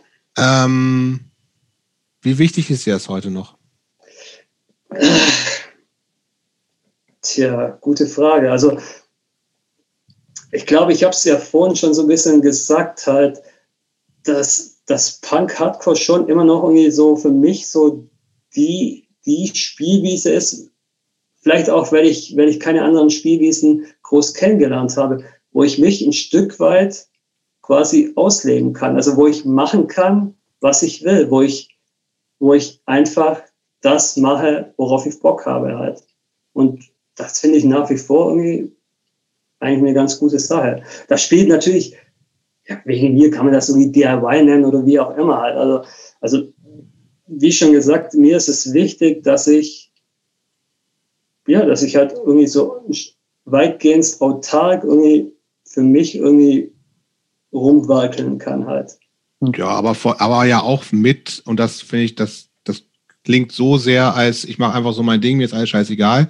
Du bist schon jemand, der ja äh, dem halt viele Werte sehr, sehr wichtig sind, so, ne? Also das auch das, auch das ja. Verbreiten davon und, und die, die halt in deinem Leben, also, also das ist ja nicht nur, es geht nicht, es geht nicht nur um dich, habe ich das Gefühl. Und das finde ich total relevant nochmal zu erwähnen. ja, aber, so, ja, aber im, da gebe ich dir schon recht, aber das, das hat sich ja im Laufe der Jahre auch gewandelt. Man, meine Güte, man, man ist ja keine 20 mehr und träumt von der Weltrevolution. Man ist ja dann schon irgendwie, so nach einer gewissen Zeit merkt man halt, oh ja, klar gibt es irgendwie gewisse Veränderungen, aber irgendwie der große Ruck ist halt doch noch nicht irgendwie durch die Gesellschaft gegangen. Und ich weiß nicht, ob ich da, das ist wahrscheinlich so eine Mischung aus Frustration und, und ja trotzdem noch irgendwie Kampfeslust, aber, aber, aber in erster Linie, ja, ist, ist es mir halt wichtig, dass, dass ich mit mir selbst irgendwie in gewissermaßen im Rein bin und ja, so die, diese ganzen Sachen, worüber wir vorhin geredet haben, so wegen mir irgendwie Straight Edge, wegen Veganismus, das ist halt für mich eine gewisse Basis und gut fertig halt. Also da, wenn ich ehrlich bin, ich setze mich damit gar nicht mehr auseinander. Das ist halt irgendwie so, das ist so ein Fakt und das Thema ist abgeschlossen halt und ja. Ja, aber spielt ja nach, also ist ja nach wie vor da. Ist ja nicht so, dass du sagst, es ist abgeschlossen ja, ja. im Sinne von jetzt fange ich an zu saufen und baller ja, mir ja, Döner aber, rein. Ja, ja, aber ich sitze da nicht irgendwie einmal die Woche und ja, mache mach da so eine Selbstreflexion und denke, hm, ist das immer noch zeitgemäß und äh, bist du nicht zu alt für den Scheiß oder so. Das, das, keine Ahnung. Also meine Güte, ich bin jetzt 51. Also wenn ich es jetzt noch nicht abgelegt habe, wann soll es denn kommen? Halt? Es ist also, zu spät. Ja, also das ist, das ist für mich irgendwie, ja, und da kommt eben auch wieder mein Pragmatismus irgendwie so, warum soll ich das ändern? Meine Güte, ich, ich fühle mich ja wohl damit. Warum soll ich mich mit einer Sache, wo ich mich wohlfühle, warum soll ich das ändern? Und auch wenn dann irgendwie in Anführungszeichen irgendwelcher gesellschaftlicher Druck irgendwie da auf mich ja, wirkte, das, das ist mir halt mittlerweile alles völlig, völlig egal halt. Also ich, ich, ich bin da dahingehend ja auch nicht naiv. Ich habe mich ja auch im Prinzip irgendwie dann mit Mitte 20 schon irgendwie für diesen Weg entschieden. Klar, ich jammere, das irgendwie, das gehört bei mir irgendwie so, so dazu, aber meine Güte, ich habe mich dafür entschieden und muss dann eben auch jetzt so quasi schon irgendwie eine gewisse Altersarmut oder wie auch immer man das betiteln will, muss ich dann halt in Kauf nehmen. Aber, aber gleichzeitig ist es halt auch so, dass das Thema hatte ich schon jetzt irgendwie mehrere Mal mit meiner Freundin, dass, dass eben, ich muss mir halt auch vor Augen führen irgendwie, dass ich quasi von 20, ja, von, mit, ja, von 20 bis 40 ein komplett fast unbeschwertes, fast selbstbestimmtes Leben führen durfte. Und, und, und wenn ich da rückblickend das irgendwie sehe, das ist ja der absolute Luxus und das war halt, mehr Lebensqualität konnte ich ja nicht haben. Absolut. Wenn ich das machen konnte, was ich wollte eigentlich. Also es gab ja auch nie einen Businessplan oder wie auch immer, halt, sondern klar, ich bin irgendwo da reingestolpert dann letztendlich aus, weil ich keinen Plan Alles hatte. Aber, kurzfristig halt auch immer so, ne? Es war so von ja, Tag zu Tag Entscheidungen, ne? Ja, weniger. Aber, aber, aber letztendlich habe ich das gemacht, worauf ich wirklich Bock hatte. Und, und ja, wie schon gesagt, also jetzt ist es halt so, so, so ein bisschen so dieser Spagat halt. Klar, verkaufe ich mir das auch ein bisschen schöner halt, aber, aber mit diesem Halbtagsjob und dann nachmittags kann ich mich halt nach wie vor irgendwie ausleben, kann in meinem Tempo irgendwie ja, Bestellungen, aber E-Mails beantworten, tauschen, irgendwie Musik hören und wie auch immer. Das ist, ja, eigentlich ist es immer noch so ein, so ein großer Traum und ich bin da eigentlich immer noch irgendwie letztendlich komplett zufrieden und ich werde wahrscheinlich auch das durchziehen bis zum Nimmerleinstag. Also ich, ich kann das, ist doch auch, das ist doch auch ein schönes Resümee über eine, für eine sehr lange Zeit, ne? Ja, also ich, ich kann es mir auch nicht vorstellen. Also das wird so, so, so bescheuert, wie sich das anhört. Das ist halt ein Teil von meinem Leben. Ich war halt nie irgendwie, ich war noch nie in dieser Situation irgendwie, dass ich irgendwie Familien gründen konnte oder wie auch immer. Also wenn ich jetzt so, sogar zurückblicke, all meine Beziehungen, die ich geführt habe, keine von diesen Frauen hat, hat jemals irgendwie ein Kind bekommen. Also, also das ist, keine Ahnung, vielleicht haben wir, vielleicht habe ich da immer irgendwie die richtige getroffen oder wie auch immer halt. Also das, so dieses. Und das hast du auch nie, das hast du auch nie bereut. Nein, also das, gut, also dieses Kinderding habe ich jetzt ja eh, aufgrund dessen, dass ich da in der Schule bin, ist das eh kein Thema mehr und bin dann teilweise echt froh, dass ich dass ich irgendwie nach vier Stunden, vier, fünf Stunden, ja, so meinen Hut nehmen kann und nach Hause gehen kann und die Kids nicht irgendwie den ganzen Tag an der Backe habe. Also da muss ich schon gestehen, ist das schon irgendwie, ja, so ein bisschen. Also ich möchte es nicht haben. Also ich glaube, klar wäre ich wahrscheinlich fähig dazu, irgendwie Kinder zu erziehen und so weiter, aber ich habe es mich, glaube ich, einfach auch nie getraut, weil ich, weil ich einfach auch von mich irgendwie diese, diese absolute Sicherheit was das Finanzielle anbetrifft, eigentlich nie hatte halt. Und, und ich glaube, da hatte ich schon auch ein bisschen Angst davor halt. Mhm. Unsere okay. klassische Abschlussfrage ist ja eigentlich, ähm, was dürfen sagt der? Jobs, darf ich noch eine, ich weiß, wir haben schon sehr, sehr lange gesprochen. Ich würde, bevor wir zur Abschlussfrage kommen, noch eine kurze Zwischenfrage stellen und noch mal ganz kurz ist zu. Die denn, ist die denn gut? Ja, ich finde ja. Äh, und äh, zwar noch mal ganz kurz zur Musik zurück. Ähm, Du hast ja über so viele Jahre so viel irgendwie mit Musik irgendwie gemacht. Was sind denn deine drei Lieblingsbands und welche drei aktuellen Bands kannst du denn unseren Hörern empfehlen? Boah, also, also drei, drei Lieblingsbands. Komm, mach fünf, wenn du fünf brauchst. Ja, also absolut würde ich sagen Crucifix, dann Uniform Choice, dann Wipers, dann Razzia und fünftens, ja, vielleicht noch irgendwie was Melodie, ja, so sowas Richtung Verbal Assault, würde ich sagen, sowas. Mhm. Und, dann aktuelle Sachen kann ich eigentlich auch nicht so. Also bei mir ist das halt auch irgendwie so labelabhängig. Also viele Sachen wie von 11 PM, Beach Impediment, Iron Lung, so, so ein bisschen so Hipster, Straight Edge-mäßig Triple B. Ja, also 220 würde ich sagen, Heavy Discipline, Gag LP, dann so ein bisschen New Wave-mäßig, Ricky, das hört sich an wie totaler 80er Synth-Wave-Kram. True Moon habe ich gern gehört, das ist eben so Post-Punk-Folk-mäßig. Ja. Okay, reicht ja schon. Aber, aber, aber das ändert sich auch. Also ich bin nach wie vor total irgendwie, ja, das ist einfach so situationsbedingt. Ich höre was und ich entscheide für mich dann halt innerhalb von zehn Sekunden, oh, das kickt mich emotional oder wie auch immer und gefällt mir halt. Und genauso gut entscheide ich, nee, finde ich scheiße halt. Danke. Jobst. Jo. Ja, ich, ich finde, ich, ich finde, würde die gar nicht, ich, die Standardabschlussfrage, wie was denkt der 15-jährige äh, Markus vom heutigen Markus, weiß ich gar nicht. Irgendwie passt die gar nicht so richtig. Von mir das kann ich auch weglassen. Aber ich glaube, ich glaube nicht, dass, also du hast zwar eben angedeutet, dass du sagst, ja, früher, also klar ist man so ein bisschen älter geworden im Sinne von, ich glaube nicht mehr, dass sich, äh, dass, dass, dass sich die Welt komplett verändert. Ich weiß das schon, dass es, äh, wenn in kleinen Schritten passiert und so eine gewisse Frustration ist da. Ähm, aber ich habe auch nicht das Gefühl nach dem Gespräch, dass der 15-jährige äh, Markus jetzt so ein Typ war, der äh, an die Weltrevolution eben wirklich geglaubt hat, sondern der sondern eher jemand war, der schon also mein Gefühl ist, und das kannst du vielleicht einfach nur bestätigen, ob das äh, korrekt ist oder nicht für dich äh, aus jetziger Sicht, dass du, auch, dass du schon immer so ein pragmatischer Typ bist, der für sich seine Sachen durchzieht, die für ihn richtig sind. Veganismus, Straight Edge, ich mache mein Ding. Ähm, und das hat sich eigentlich gar nicht so richtig großartig geändert. Und deswegen glaube ich nicht, das wäre meine Antwort, wenn ich die Frage beantworten müsste, was totaler Quatsch ist, dass der 15-jährige Markus den 51-jährigen Markus irgendwie blöd finden würde, weil der eigentlich gar nicht so anders ist.